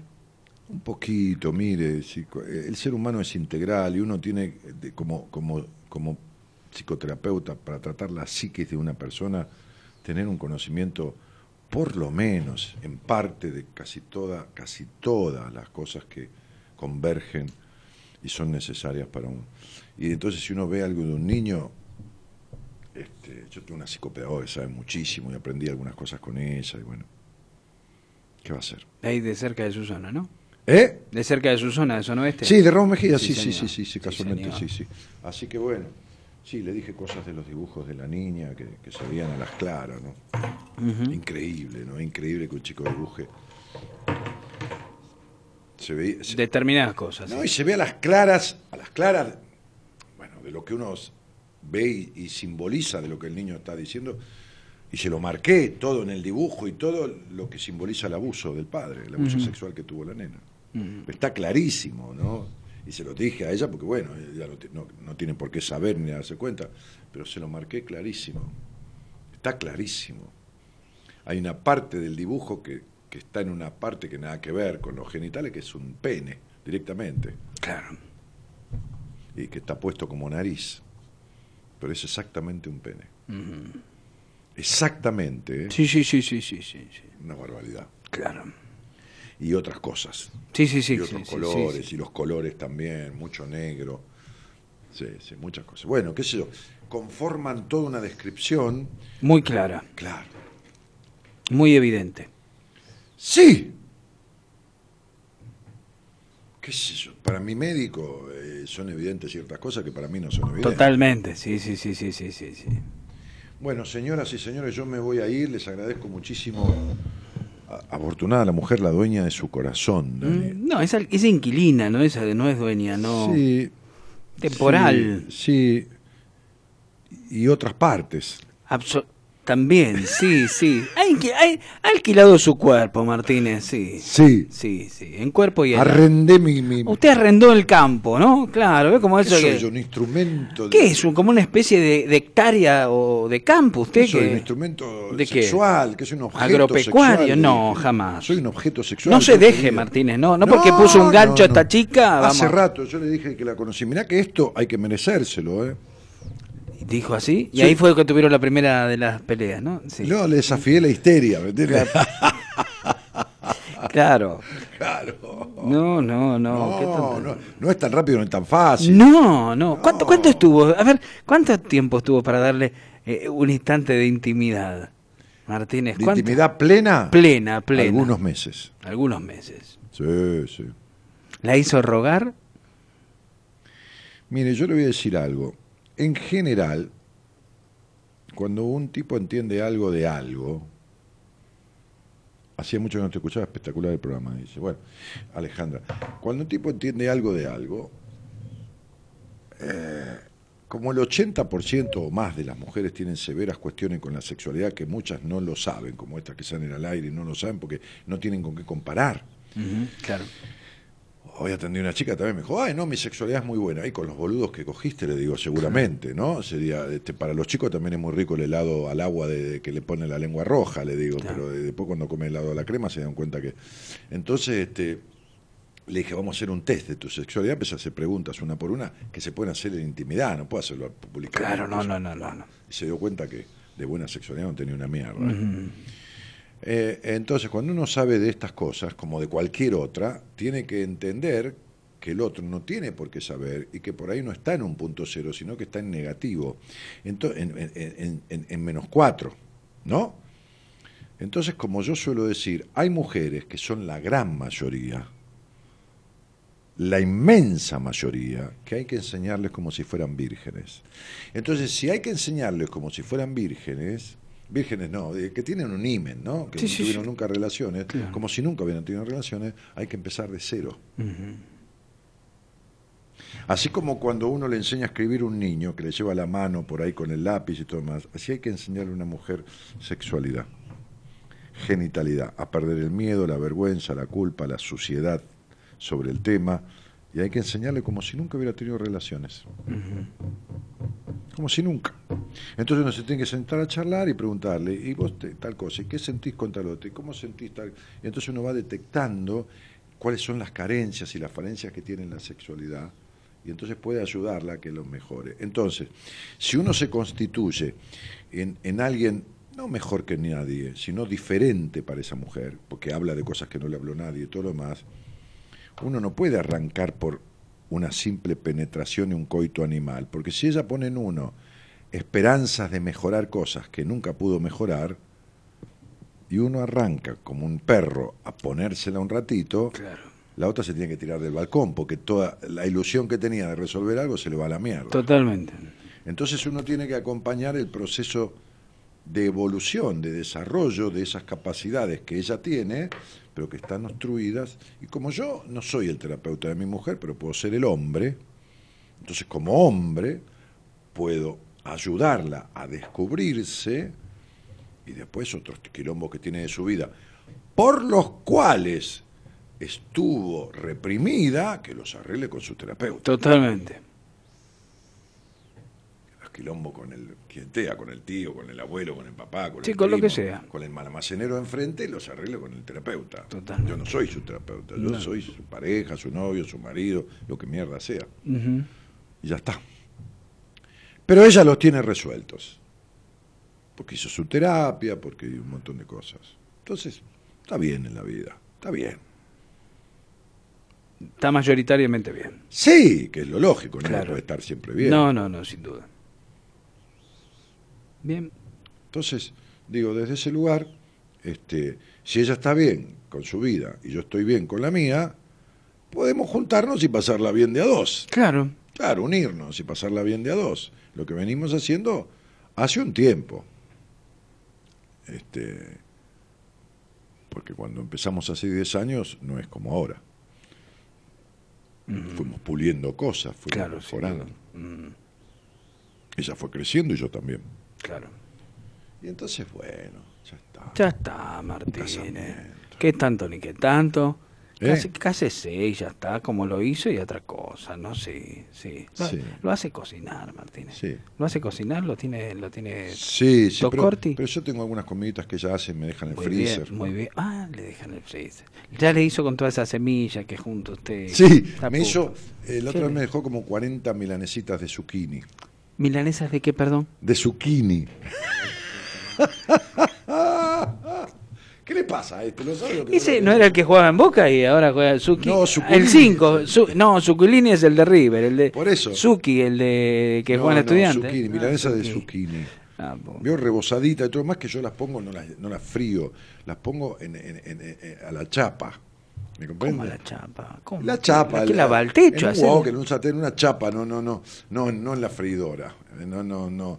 Y las hago ahí como que se van dorando, un poquitito de rocío de, de aceite de oliva rociado así, nada de, poquitito pss, en spray, aceite de oliva en spray. ¿Así le hace? Sí, y con una ensaladita de rúcula eh, y cebolla, este, y bueno, Bien, claro. bien. ¿Le gusta la albahaca a usted, Martínez? Tengo plantas de albahaca. Yo también tengo así. un árbol, Ayer me hice una ensaladita de albahaca, tomate cherry y, y mozzarella. Ajá. Sí. Una ensaladita capresa. También con- también- Hoy comí una, una, con esa, con la rúcula, una, una hamburguesa riquísima de quinoa. ¿De y quién? Otra, de quinoa y otra de arvejas, Ajá. que me compró mi mujer, sí. Escúcheme, este. No, se lo puedo ¿Qué creer. quiere que- Escucha, ¿te le, porque le, le pone aceitito de oliva también a esa ensalada? ¿A, la con rúcula, de tomate Aceite de oliva, sal y un poquito de acheto balsámico. Ahí está, ahí está. Está muy bien. Sí. Sí, yo tengo, se me hizo un árbol la, la, la, la- ¿Eh? se me hizo un árbol la, La planta de albahaca. la albahaca, sí, impresionante. Sí, yo tengo maceta, ¿eh? Sí, yo lo tengo en un tacho que era que venía pintura, ¿vio? Ah, sí, sí, está perfecto. Árbol se hizo, impresionante. Sí, sí, sí. Sí, guarda con el frío, ¿eh? La albahaca se hace mierda con el frío. ¿Sí? Yo se lo aviso, fíjese. Bueno, está muy bien. Se hace pelota con el frío. Bien. Ah. ¿Que la entro? Entrelo, póngale un saquito. Le pongo una, le pongo la chalina que me trajo usted. Póngale la chalina. Sí, sí, sí, sí. Ahí está. Póngale algo, mire, qué sé yo, pero póngale Sí. algo. Caliéntela un poco. Aunque sea putéela para que se caliente. Claro, le ponemos alguna capeli. Pero, pero sí, la albahaca se perjudica con frío. Ajá, ajá. Casualmente otro día el señor Jonathan, que es mi abastecedor de plantitas, Ah, mire usted. sí, Tiene una que está en la, en la feria de, de Puerto Madero, ahí que hay una feria contra el río que son baratísimas las plantas. Sí, son baratísimas, qué sé yo, salen, qué sé yo, ve- 20 pesos una albahaca, 15, 18. Claro, ¿eh? sí, están precios. Bien. No, pues usted va a un vivero por acá por la capital y, Y por ahí le cobran un mango más, sí, sí. Sí, claro. Este, este, mm, eh, me decía, flaco, ahí, no, el, el frío ahora que viene, la- guarda con la albahaca, ¿eh? Mire usted, mire Sí. usted, me sorprende la, la noticia. Voy a ver, ahora la voy a controlar. Dice Anaí si Juan se hará cargo solito de las adoratrices. Y no sé, a ver, eh, yo no, puedo no creo, conducir- no creo poder. Yo puedo conducir la ceremonia. Claro, usted puede seguir conduciendo la ceremonia. Claro, Sí. eh, sin duda. Todo por una cuestión de fe, Martín. Tampoco le va a coartar este su, su, su dedicación al, al alma y al espíritu de, de la gente. Sí, La chica. sí. Este, eh, eh, me mata el qué de Juan. Ah, porque usted dice qué. Sí, Claro. Sí, Y bueno, porque claro. dice de milanesa de zucchini, ¿no? De, su loto, debe ser de su, no sé, Sí, sí. de su lotería, qué sé yo.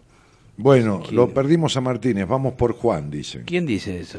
Marisa y otras mujeres No. ahí. Buenísimo lo último que dijiste. ¿Qué sé yo que fue lo último? ¿Qué que fue lo último Qué que- percha, nene, dice otro. Ah, lindo, lindo saco ese, lindo saco. Muy gris. codiciado, Martínez. Ah, mirá qué lindo. También me parece el, pobre, conmigo el muñeco mateico, parece. Sí. Digo, de pronto me parece. ¿Ser multiorgásmica es tener plenitud? No, mirá, No. te voy a explicar. Te voy a explicar. Yo le cago la vida a todas las mujeres. Sí, mirá, hoy le decía a una señora que me decía lo mismo y, y le dije esto. El multiorgasmo hay que ver, no, no alcanza con ser multiorgásmico, porque yo te puedo explicar lo que sucede en algunos casos con el multiorgasmo. Me vas a ver qué simple que es, mirá. Hay dos formas de poder de tomar un vaso con agua. La primera forma es tomarlo todo de una vez. La segunda forma es tomarlo de a De traguitos. traguito. Hay mujeres multiorgásmicas que dividen cada orgasmo en tres o cuatro pulsiones, o sea, estos espasmos del, del, de- de- del- del útero, que, que es- el orgasmo es un espasmo del útero, en vez de ser de expansión total el útero en el espasmo, es reducido. Entonces es como si vos tenés la mano cerrado el puño y lo abrís totalmente la mano o lo abrís a medias y lo volvés a cerrar. Lo abrís hasta la mitad los dedos y lo volvés a cerrar, ¿entendés? Como si armaras como una araña, ¿no? Con los dedos. Entonces lo abrís hasta ahí. Entonces sería lo que te sale, si vos tenés, por ejemplo, 10, 12, 14 orgasmos, yo tuve una señora de 24, 26 orgasmos, que ella contaba, pero en realidad eran 4, 3 o 2 o 3 o 4, En plenitud. dividido en chorritos. Claro, claro. ¿eh? Entonces es como si vos tomás el vasito de agua en 20 traguitos o en Claro. 15 traguitos.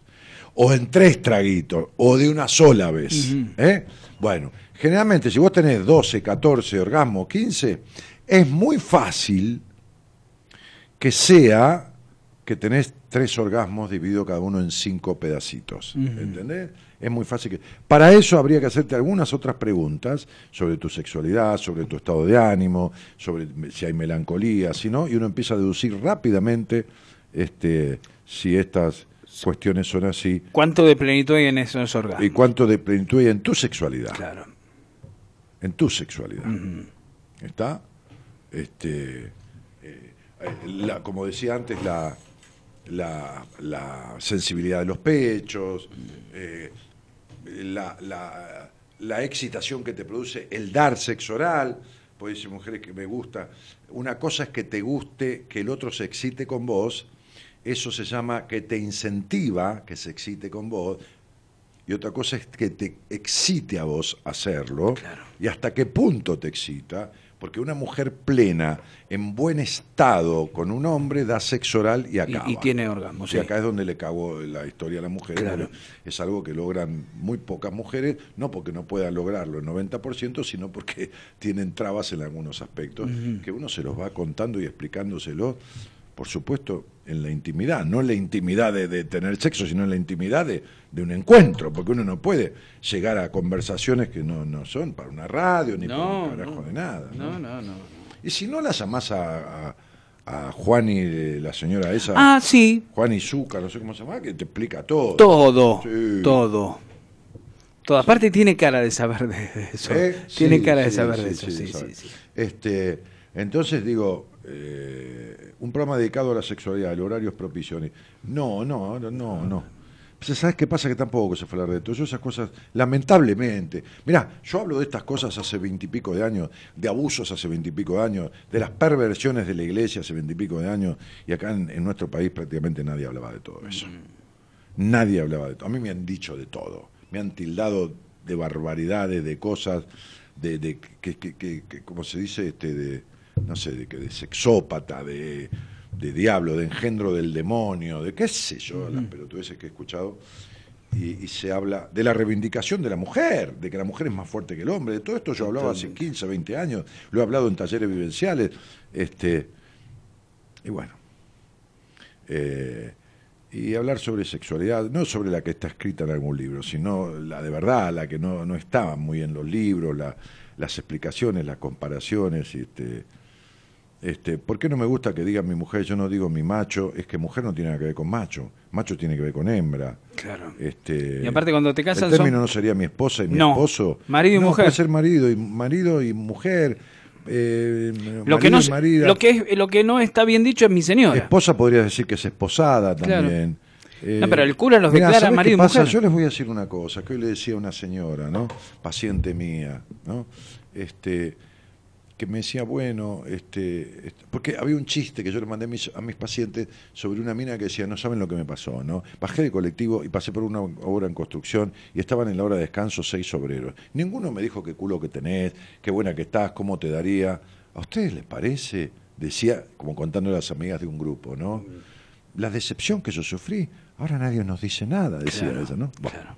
Entonces, la, la, oyente mía, una tipa, la paciente mía, una tipa controladora, insatisfecha, con conflictos, con esto, con lo otro, decía, bueno, a lo mejor es una manera de ella solapada e irónica de expresar el cambio, cualquier cosa, le buscaba el lado bueno. Va, ok. Le dije, mira,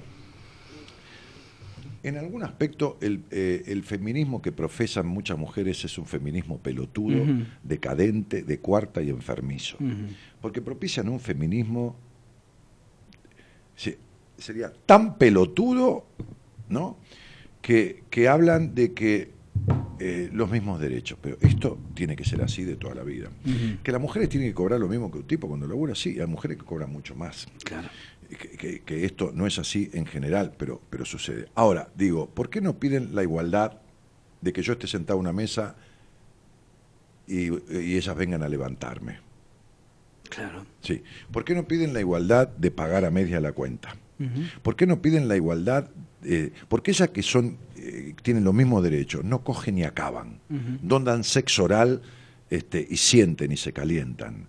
¿Por qué no piden la igualdad? Y se, en vez de pedir la igualdad, ¿por qué no se la dan a ellas? Que no la ejercen la ¿Para igualdad, qué, no, ¿no? ¿Para qué la piden la igualdad? Claro.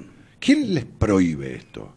Y si, y si, y si entonces me dicen a mí, ¿cómo, no? ¿cómo voy a ir a, a decirle a un tipo te invito a tomar algo? ¿Qué va a pensar de mí? Entonces sos lo- es- estamos en la misma Son la historia. peor pelotuda, machista, pelotuda, claro, le digo, claro. pelotuda, atómica. Sí.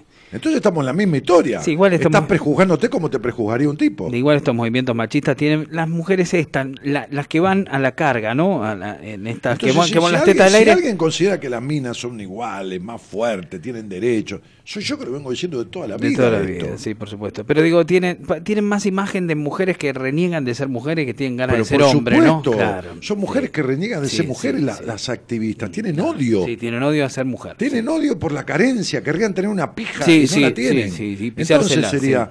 Pero sé mujer y sé hembra la puta Claro. que te parió. Ujú. Vení, invítame a comer y paga la cuenta, no me des la plata por abajo de la mesa para que pague yo. Claro. Pagala como pago yo. Ujú. Sacame a bailar como salgo yo. Jugate a que yo te diga que no, hija de puta, cuando me voy a sacar a bailar. Claro. Pero me parece muy bien que lo hagas. Yo estoy de acuerdo, me quiero sentar y que vos me saques a bailar. O que vos me invites a tomar algo. Claro. ¿Entendés? Y que yo tenga el derecho a decirte que no. O que vos acabes como perra y que dejes de prostituirte simulando orgasmo o dando sexo oral sin sentir una mierda como si te, comieras un churrasco de, de hígado. Por lo menos el churrasco de hígado te alimenta. Yegua. Pero dar sexo oral sin sentir una mierda ni siquiera te da provecho de alimento. Entonces digo, ¿por qué no ejercen ese derecho? Que nadie se los impide. Porque yo no le impido a ninguna mujer como hombre que sea plena en su sexo, que acabe plenamente y que me venga a, a levantar a una mesa. Yo no se lo impido. Claro. ¿Y por qué no se dan el derecho? Claro. Entonces, ¿de qué carajo me hablan? ¿De cuál derecho me hablan? ¿De derecho económico? ¿De cuál derecho me hablan?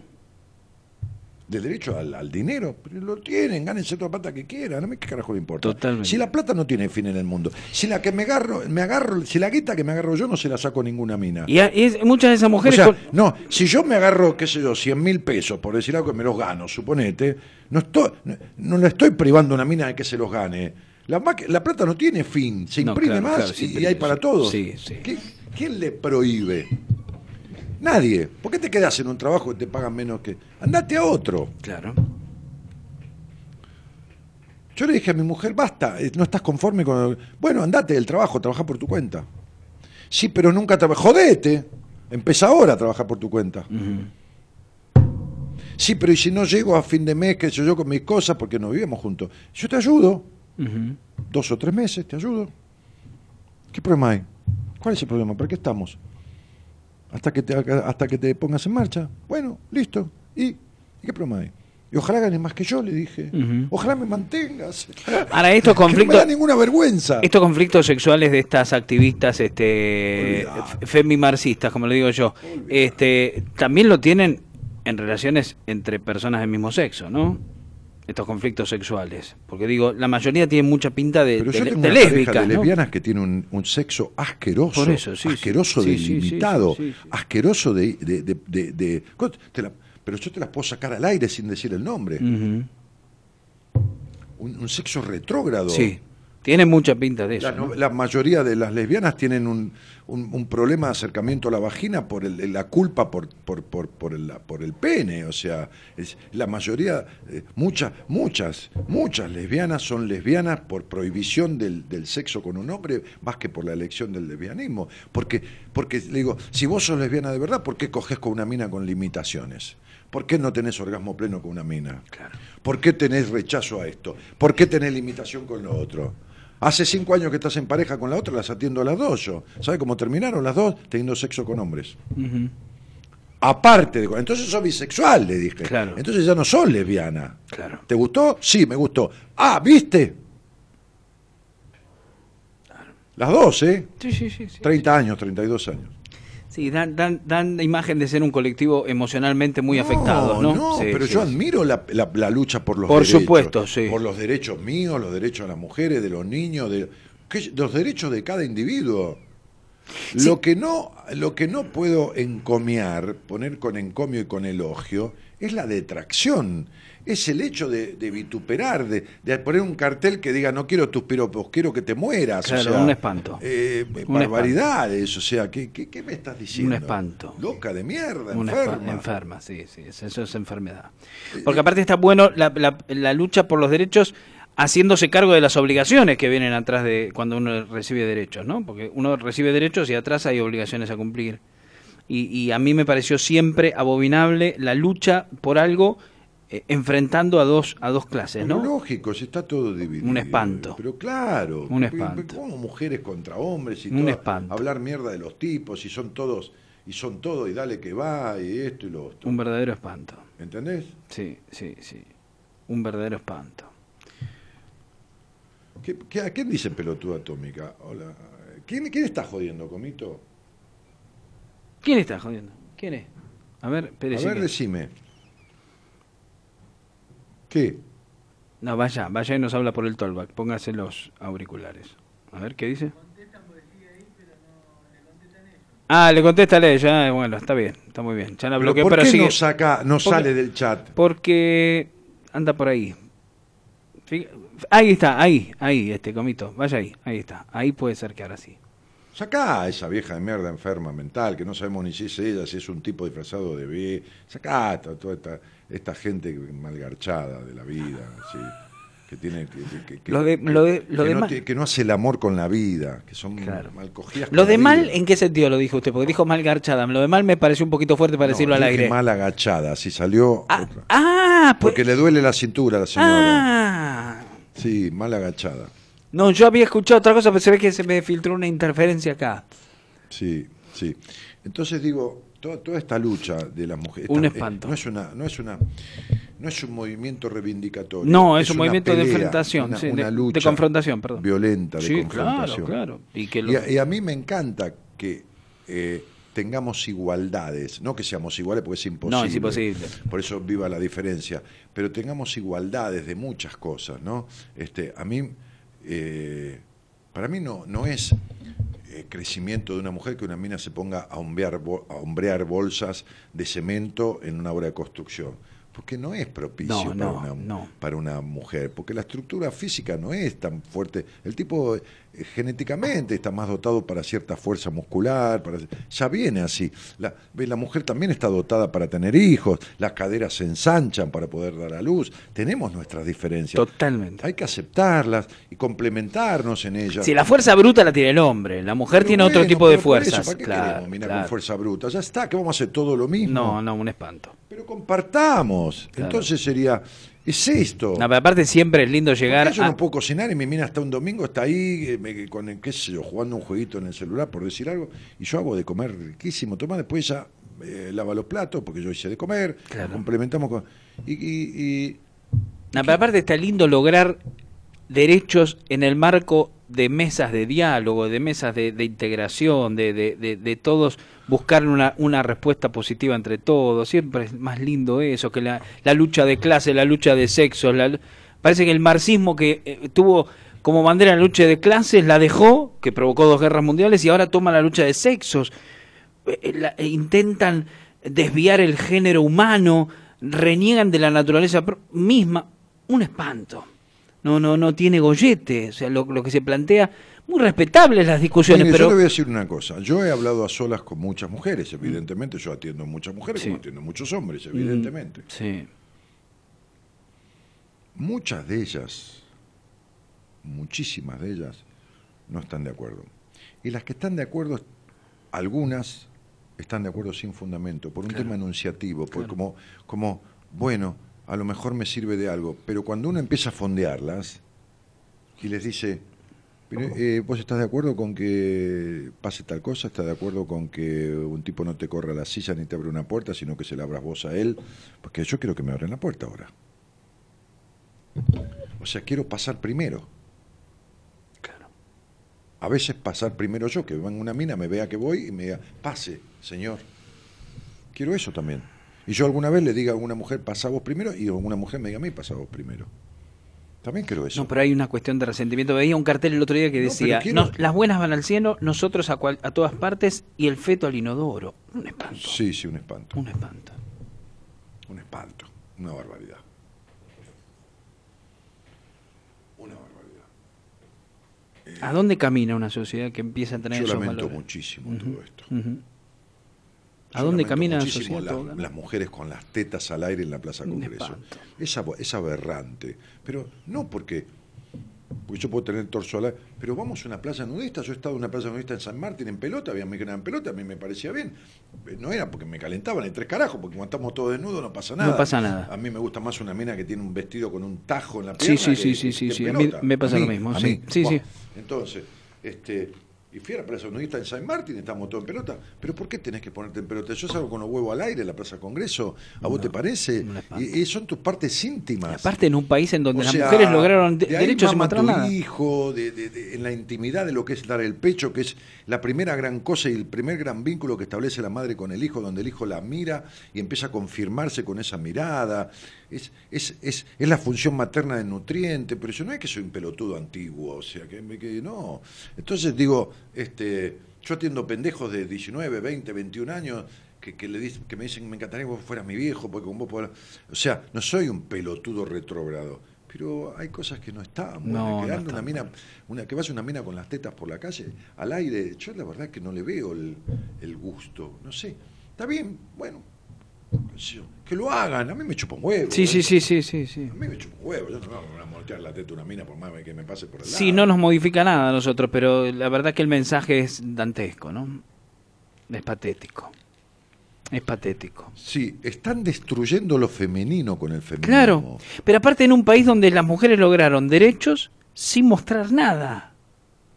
Porque acá fue uno de los primeros países que las mujeres lograron derechos plenos a participar en política, a votar, todo, y nunca nadie mostró una Pero teta. que sean la mitad de los cupos, pero que sean más minas o cualquiera. No, pero que sea, no, pero si eso en es una lista hay ocho tipos y dos minas, en otra puede haber ocho minas Ahora y dos tipos. hay un tarado como Olmedo que pidió el cupo para transexuales y No, pero es travestis. un pelotudo. Bueno, pero Olmedo está descerebrado. Olmedo está descerebrado. Olmedo está descerebrado, con esa campera amarilla que parece un huevo gordo. Es, es, es, es un- es, eh, eh, Olmedo Yema, tendría que llamarse. Entonces digo, este, eh, es un descerebrado. La verdad es que mujeres- Dios, con, con Dios vamos a salvar al país, porque Dios... Sí, y- y porque se cayó el escenario. Un pelotudo. Lo que pasa es que los periodistas son todos pelotudos. Sí, sí, también, mayoría. sí, sí, no saben Eh, un Yo le digo, pero escúchame, pelotudo, ¿de qué hablas? no tienen ningún tipo de, qué estás formación. hablando? Vos no puedes sacar ni un 1% los votos a presidente. Mm. Ya no va a ir de presidente tampoco, pero pues no puede sacar ni un 1%. No, saca un 1%. No, no, no, no. no. O sea, no, no saca un 1%, no saca, no, no, no saca, este, no 200 mil votos ni en pedo. Bueno, pero fíjate que la cosa la tiran, ¿no? La tiran y las y parte de la sociedad la recoge esa idea, ¿no? Un espanto. Cuando en realidad no debe ser ni transexual ni hombre ni mujer, tiene que ser un tipo capacitado para eh, cumplir mierda, la ¿por función. ¿Cómo me va a obligar a mí a poner un transexual en una lista si por ahí el tipo no sabe un carajo de nada? Claro, exacto. Tiene que ser un tipo capaz, ¿no? Pero no qué, tipo de transexual, ni que eh, nada, ni que, tra- ni que- pero, eh, pero a ver, Nada, supongamos que yo fuera el conductor de radio más famoso del país y como tengo tanta fama me ofrecen el Ministerio de Economía de la Nación. Le digo que no lo quiero. Yo no puedo manejar la economía de No, país. claro, no, no, no, no. Entonces sería, eh, ¿qué tiene que ver? No, no, un- un- una cosa, un espanto. O sea, no. Por eso en la, en la Grecia se hablaba de los de los eh, de los aristos, de los aristócratas que no eran los de Guita, sino se refería Sócrates que hablaba del gobierno aristocrático a- a- al gobierno de los mejores, de los más capaces. Claro. Significaba los más capaces, no de, de- de plata ni nada. No. Pero bueno, este, qué sé yo, qué obligación de que las mujeres sean candidatas, de que obligación, sí obligación de que la gente capaz se haga, se haga, se haga, este, a, la política, qué sé yo. Contás si te reprende por llegar tarde esta noche. No, no hay manera. Olvídate. Sí. Pero espera un poquito, Analía. Este, por supuesto que nadie habla de que un piropo es una cosa y una guasada es otra. Eh, por supuesto. Pero, no, te voy a partir el culo. No, negro. eso es un espanto. Pero ¿qué estás diciendo? Yo nunca le dije es una mina. O sea, olvídate, en mi puta vida. O sea, ¿qué, qué tiene que ver eso? Y más una mujer que no conozco. ¿Qué, qué, ¿Cómo decir una cosa así? ¿Entendés? Este, ¿pero ¿Quién habla de eso? Pero eso es sentido común. Claro, boludo, pero seguro, ¿Qué estamos hablando? ¿De que no tengo que robarle la plata a la billetera de un tipo? Pero eso ya lo sabemos. Y son cosas que se saben. Nah, pero eso como hablamos el otro día acá al aire, este, es como los tipos que matan a la mujer y después se suicidan. Son enfermos, no son patriarcas, ¿no? O sea, es como confundir todo, meter todo en la misma bolsa. Claro, loco. Pero mirá si vamos a poner en tela de juicio que no hay que decirle una mina barbaridad por la No. calle. ¿Y vos, ¿Y vos qué te crees? ¿Que lo van a, a parar eso con qué? No, claro, no, no, de esta manera ni en pedo. No, de No, esta manera es peor. No, lo exacerban más, sí. No, de esta manera, escúchame lo que pasa, evitan a los tipos que le dirían cosas agradables. Claro. Pero yo tengo un tipo que, tiene una- que es gerente general de una empresa, me dijo, otro día voy a subir al ascensor de la empresa, que la central de la empresa está en San Isidro, y cuando voy a subir al ascensor, que por ahí hay una mina sola, dejé, dejé ir el ascensor. Bueno, también se persigue. No, no se persigue de nada, porque hay una mina que nunca vio y echaron de la empresa y lo acusó de, de acoso sexual. Y le costó 50, 70 mil mangos de, de- de arreglar Mm. De por ar- afuera con el abogado. Y me dijo, flaco, yo lo conozco, es amigo mío. Me dijo, nunca le dijo una mierda. Pero dijo que una vez la crucé en un pasillo donde da el office y le dije no sé qué de las tetas. Eso. No dije nunca nada en la puta vida, si no vos te lo digo. ¿Podría haberle dicho algo? Sí, podría, pero no le dije. No le digo, pero no. ni- ni- Me acordé de eso, que fue hace seis meses. Sí. Subió al ascensor, a la 15 días, iba a subir, vio una mina sola, no subió. Dijo, "Ay, si te voy- me entro al ascensor y dice que le hago algo, que la Claro, gente-". claro, claro, claro. Entonces sería, ¿sabes qué? Yo no digo nada de una mina por la calle, yo no soy mucho de decir, pero hola linda, esto. No, la otra vez cruzaba Madero, venía a comprar media luna y había una piba, sé, unos veintipico, treinta años, mirándose al, eh, como al, al espejo del celular, a la foto, Sí, sí, sí, y arreglándose el la cara, el pelo. Dije, no te mires más porque estás bárbara. Me dijo, ay, gracias. Y seguí camino. Claro, más bien. Y listo. Ahora, yo en una situación que veo medias, ya no sé ni si le digo una cosa. Claro. Sí, sí, sí, sí, sí. sí. Digo una mierda, ¿para qué? Si total no necesito decirle No, aparte no necesita decirle, sí, sí, y se puede meter en un quilombo no quiero grande. saber nada, yo No. no, tengo ganas. No. Jodete, qué sé yo. Más bien. Aguántensela. Más bien. Háganse cargo de lo que perdieron ahora. claro. Sí, sí, pero las mujeres están lamentablemente perdiendo, Perdiendo mucho más de terreno, lo, claro, perdiendo sí, sí, mucho más sí, de lo que ganan. Ganan poco y pierden mucho. Sí, sí, sí, sí. Este, porque sabes que ganan que las escuchen y que a ver, a ver qué dicen. Bah, esto, otra cosa. Y que estos psicópatas se envalentonen y las maten peor, aparte, ¿no? Sí. Fíjate que las muertes no paran. No ningún- para, no, aumentan. Aumentan. Sí, sí. Este, sí, dice Rosemary, la verdad no sé dónde salió esa mujer resentida por la vida. Sí, la verdad, es así, chicos. Están resentidas por la vida. A mí, me- a me da una pena porque son tan infelices que, que nada, qué sé yo. yo. yo les digo una cosa, esta no es la manera de obtener eso. Este, y- y fíjense que ha- han salido al aire este, y, y han escrito mujeres, como esta chica salió de Rosario, y se terminó riendo porque le dije, vos lo que querés es que el psicópata vuelva, se arrepienta y se, entienden, ¿no? Que se buscan que un día las maten, ¿no? Hace poco hubo una gran masacre en la calle. En No el- es que se buscan que las maten, porque nadie tiene por qué matarlas, pero están con gente peligrosa y se quedan ahí. ¿Te acordás? Si quieren volver. Sí, sí, ¿te acordás que eh, mató a la, a la- a la novia y e hirió a un par de amigas, una de ellas embarazada en plena calle? Bueno, un mes antes ella había escrito en su Facebook que lo extrañaba Por supuesto. y ya había tenido un intento, varios intentos de homicidio. Pero por supuesto, todo, Y volvió todo con- esto se debe a que el psicópata es un interruptor absoluto de la libertad. Y son personas criadas con carencia de la libertad. Esta piba la cagaba trompada del padre, le pegó, la cagó pedo, la, la prejuzgó toda la vida y se agarró un tipo igual. Entonces, digo, yo tuve una paciente que, que- que- que se tiró del segundo piso de los golpes que le da el padre y el hermano. Y después se casó con un tipo que la cagó a trompada seis años. Repitió lo mismo Totalmente. olvídese, ya se acabó eso en la vida de ella, es otra persona. Pero digo, este, eh, no de casualidad una mina se mete con un psicópata, es esta sociedad y la crianza, fundamentalmente. De la madre. Y la madre influye cualquier cantidad. Claro. La madre influye cualquier cantidad. La madre influye una barbaridad en todo esto.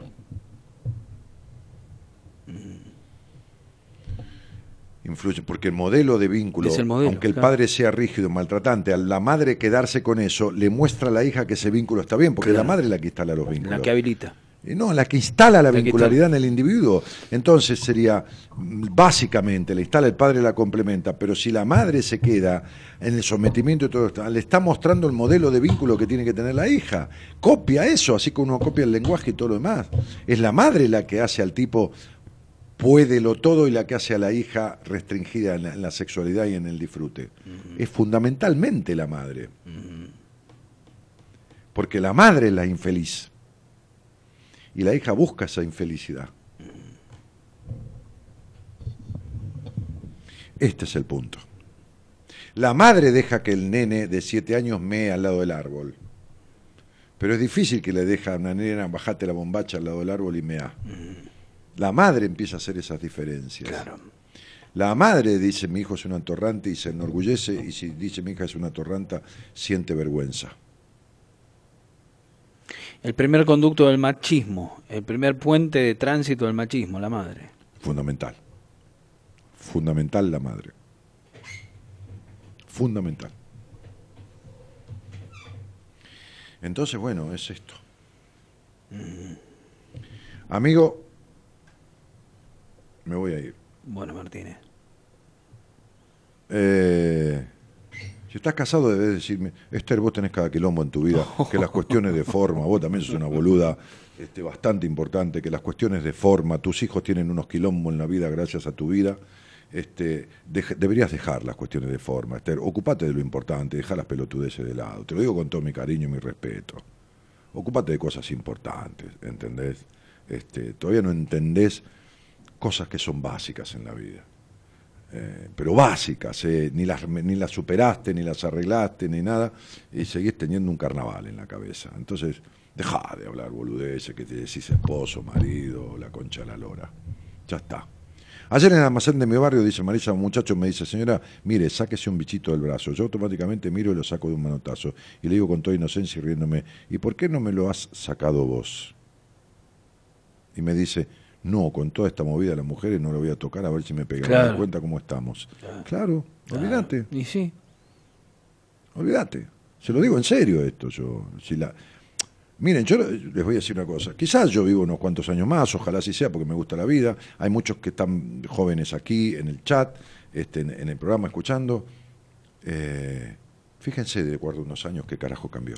No, y al hartazgo que van a conducir a los hombres de las mujeres, ¿no? No, no, fíjense de acuerdo a... Vamos a estar, ¿no? A mí el programa me gusta, espero seguir haciéndolo. Este, vamos a esperar, ¿no? Las cosas tienen que dar un resultado. Vamos, vamos a ver, o sea, do- un par de años, a ver, a ver, dónde están los resultados, de qué es lo que cambió. Si dejan de matar minas. vamos No, a- no, Vamos a ver, vamos a ver, supuesto. vamos a ver, vamos a ver.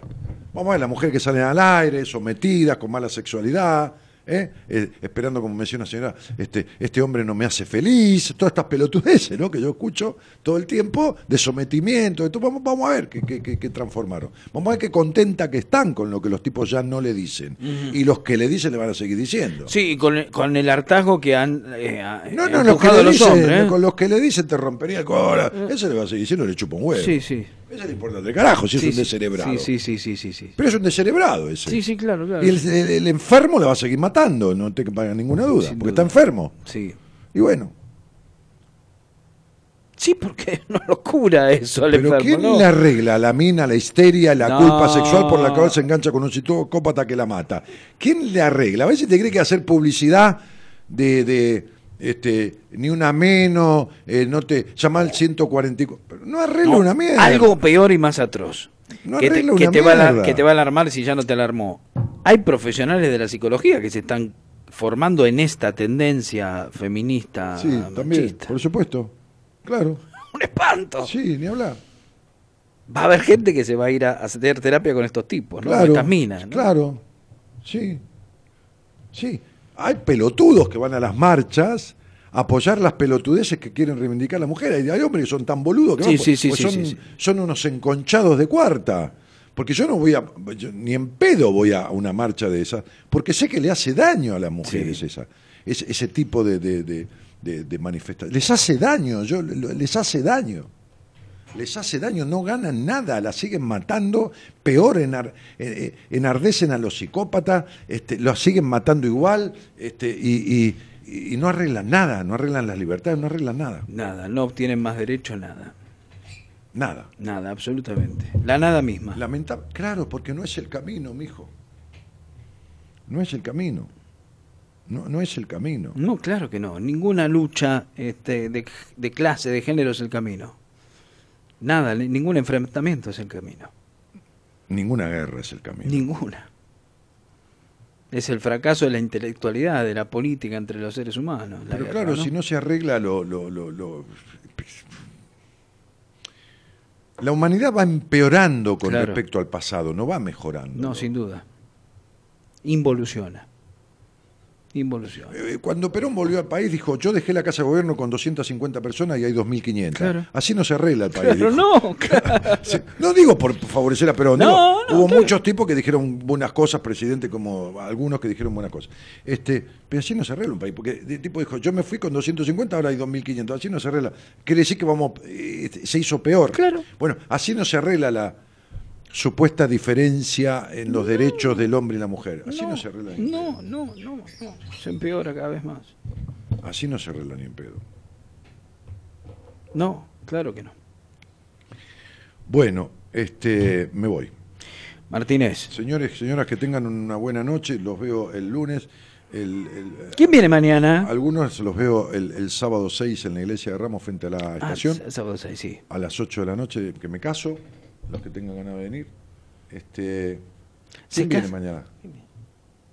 Ah, Noemí de Vito. Ah, viene. Ah, claro, mañana viene Noemí de Vito, me dijo. Sí, sí, Sí, tiene sí. razón. Mañana vengo en auto. Mañana viene con ella. desde- Sí, sí, mañana venimos. Desde la con- UFLO. Sí, ella me levanta por el camino, Martínez. Qué grande, ¿eh? Sí, ¿Ve? sí. Ahí tiene, ¿Ve los Sí, cambios? ve, de la ahí mujer? está, sí. Eh, ahí está. A ella le llegaron bien los cambios de la mujer. Ella me levanta a mí. Sí, toma Sí. la iniciativa, Toma usted la se para en una esquina y dice, Sí. te llevo guapo. Sí. Y yo le digo, bueno, ya que insiste. Claro, Y ahí nos venimos. Y ahí nos venimos para acá. Sí. sí. Y maneja ella. Sí, sí, todo muy lindo. Todo Bueno, muy voy. hermoso. Bueno, Martínez, arrancamos acá. Gracias. Que, que disfrute las corbatas. Las vamos a disfrutar. Las voy a disfrutar. Sí. ¿Las vamos por qué? No sé, ¿Comparte digo. con su novio? No, no, no, no. No, no. Las voy a disfrutar. Bueno, nosotros arrancamos, Martínez, así, ¿eh? Mire, mire. ¿eh? Gracias, igualmente. Muchos éxitos.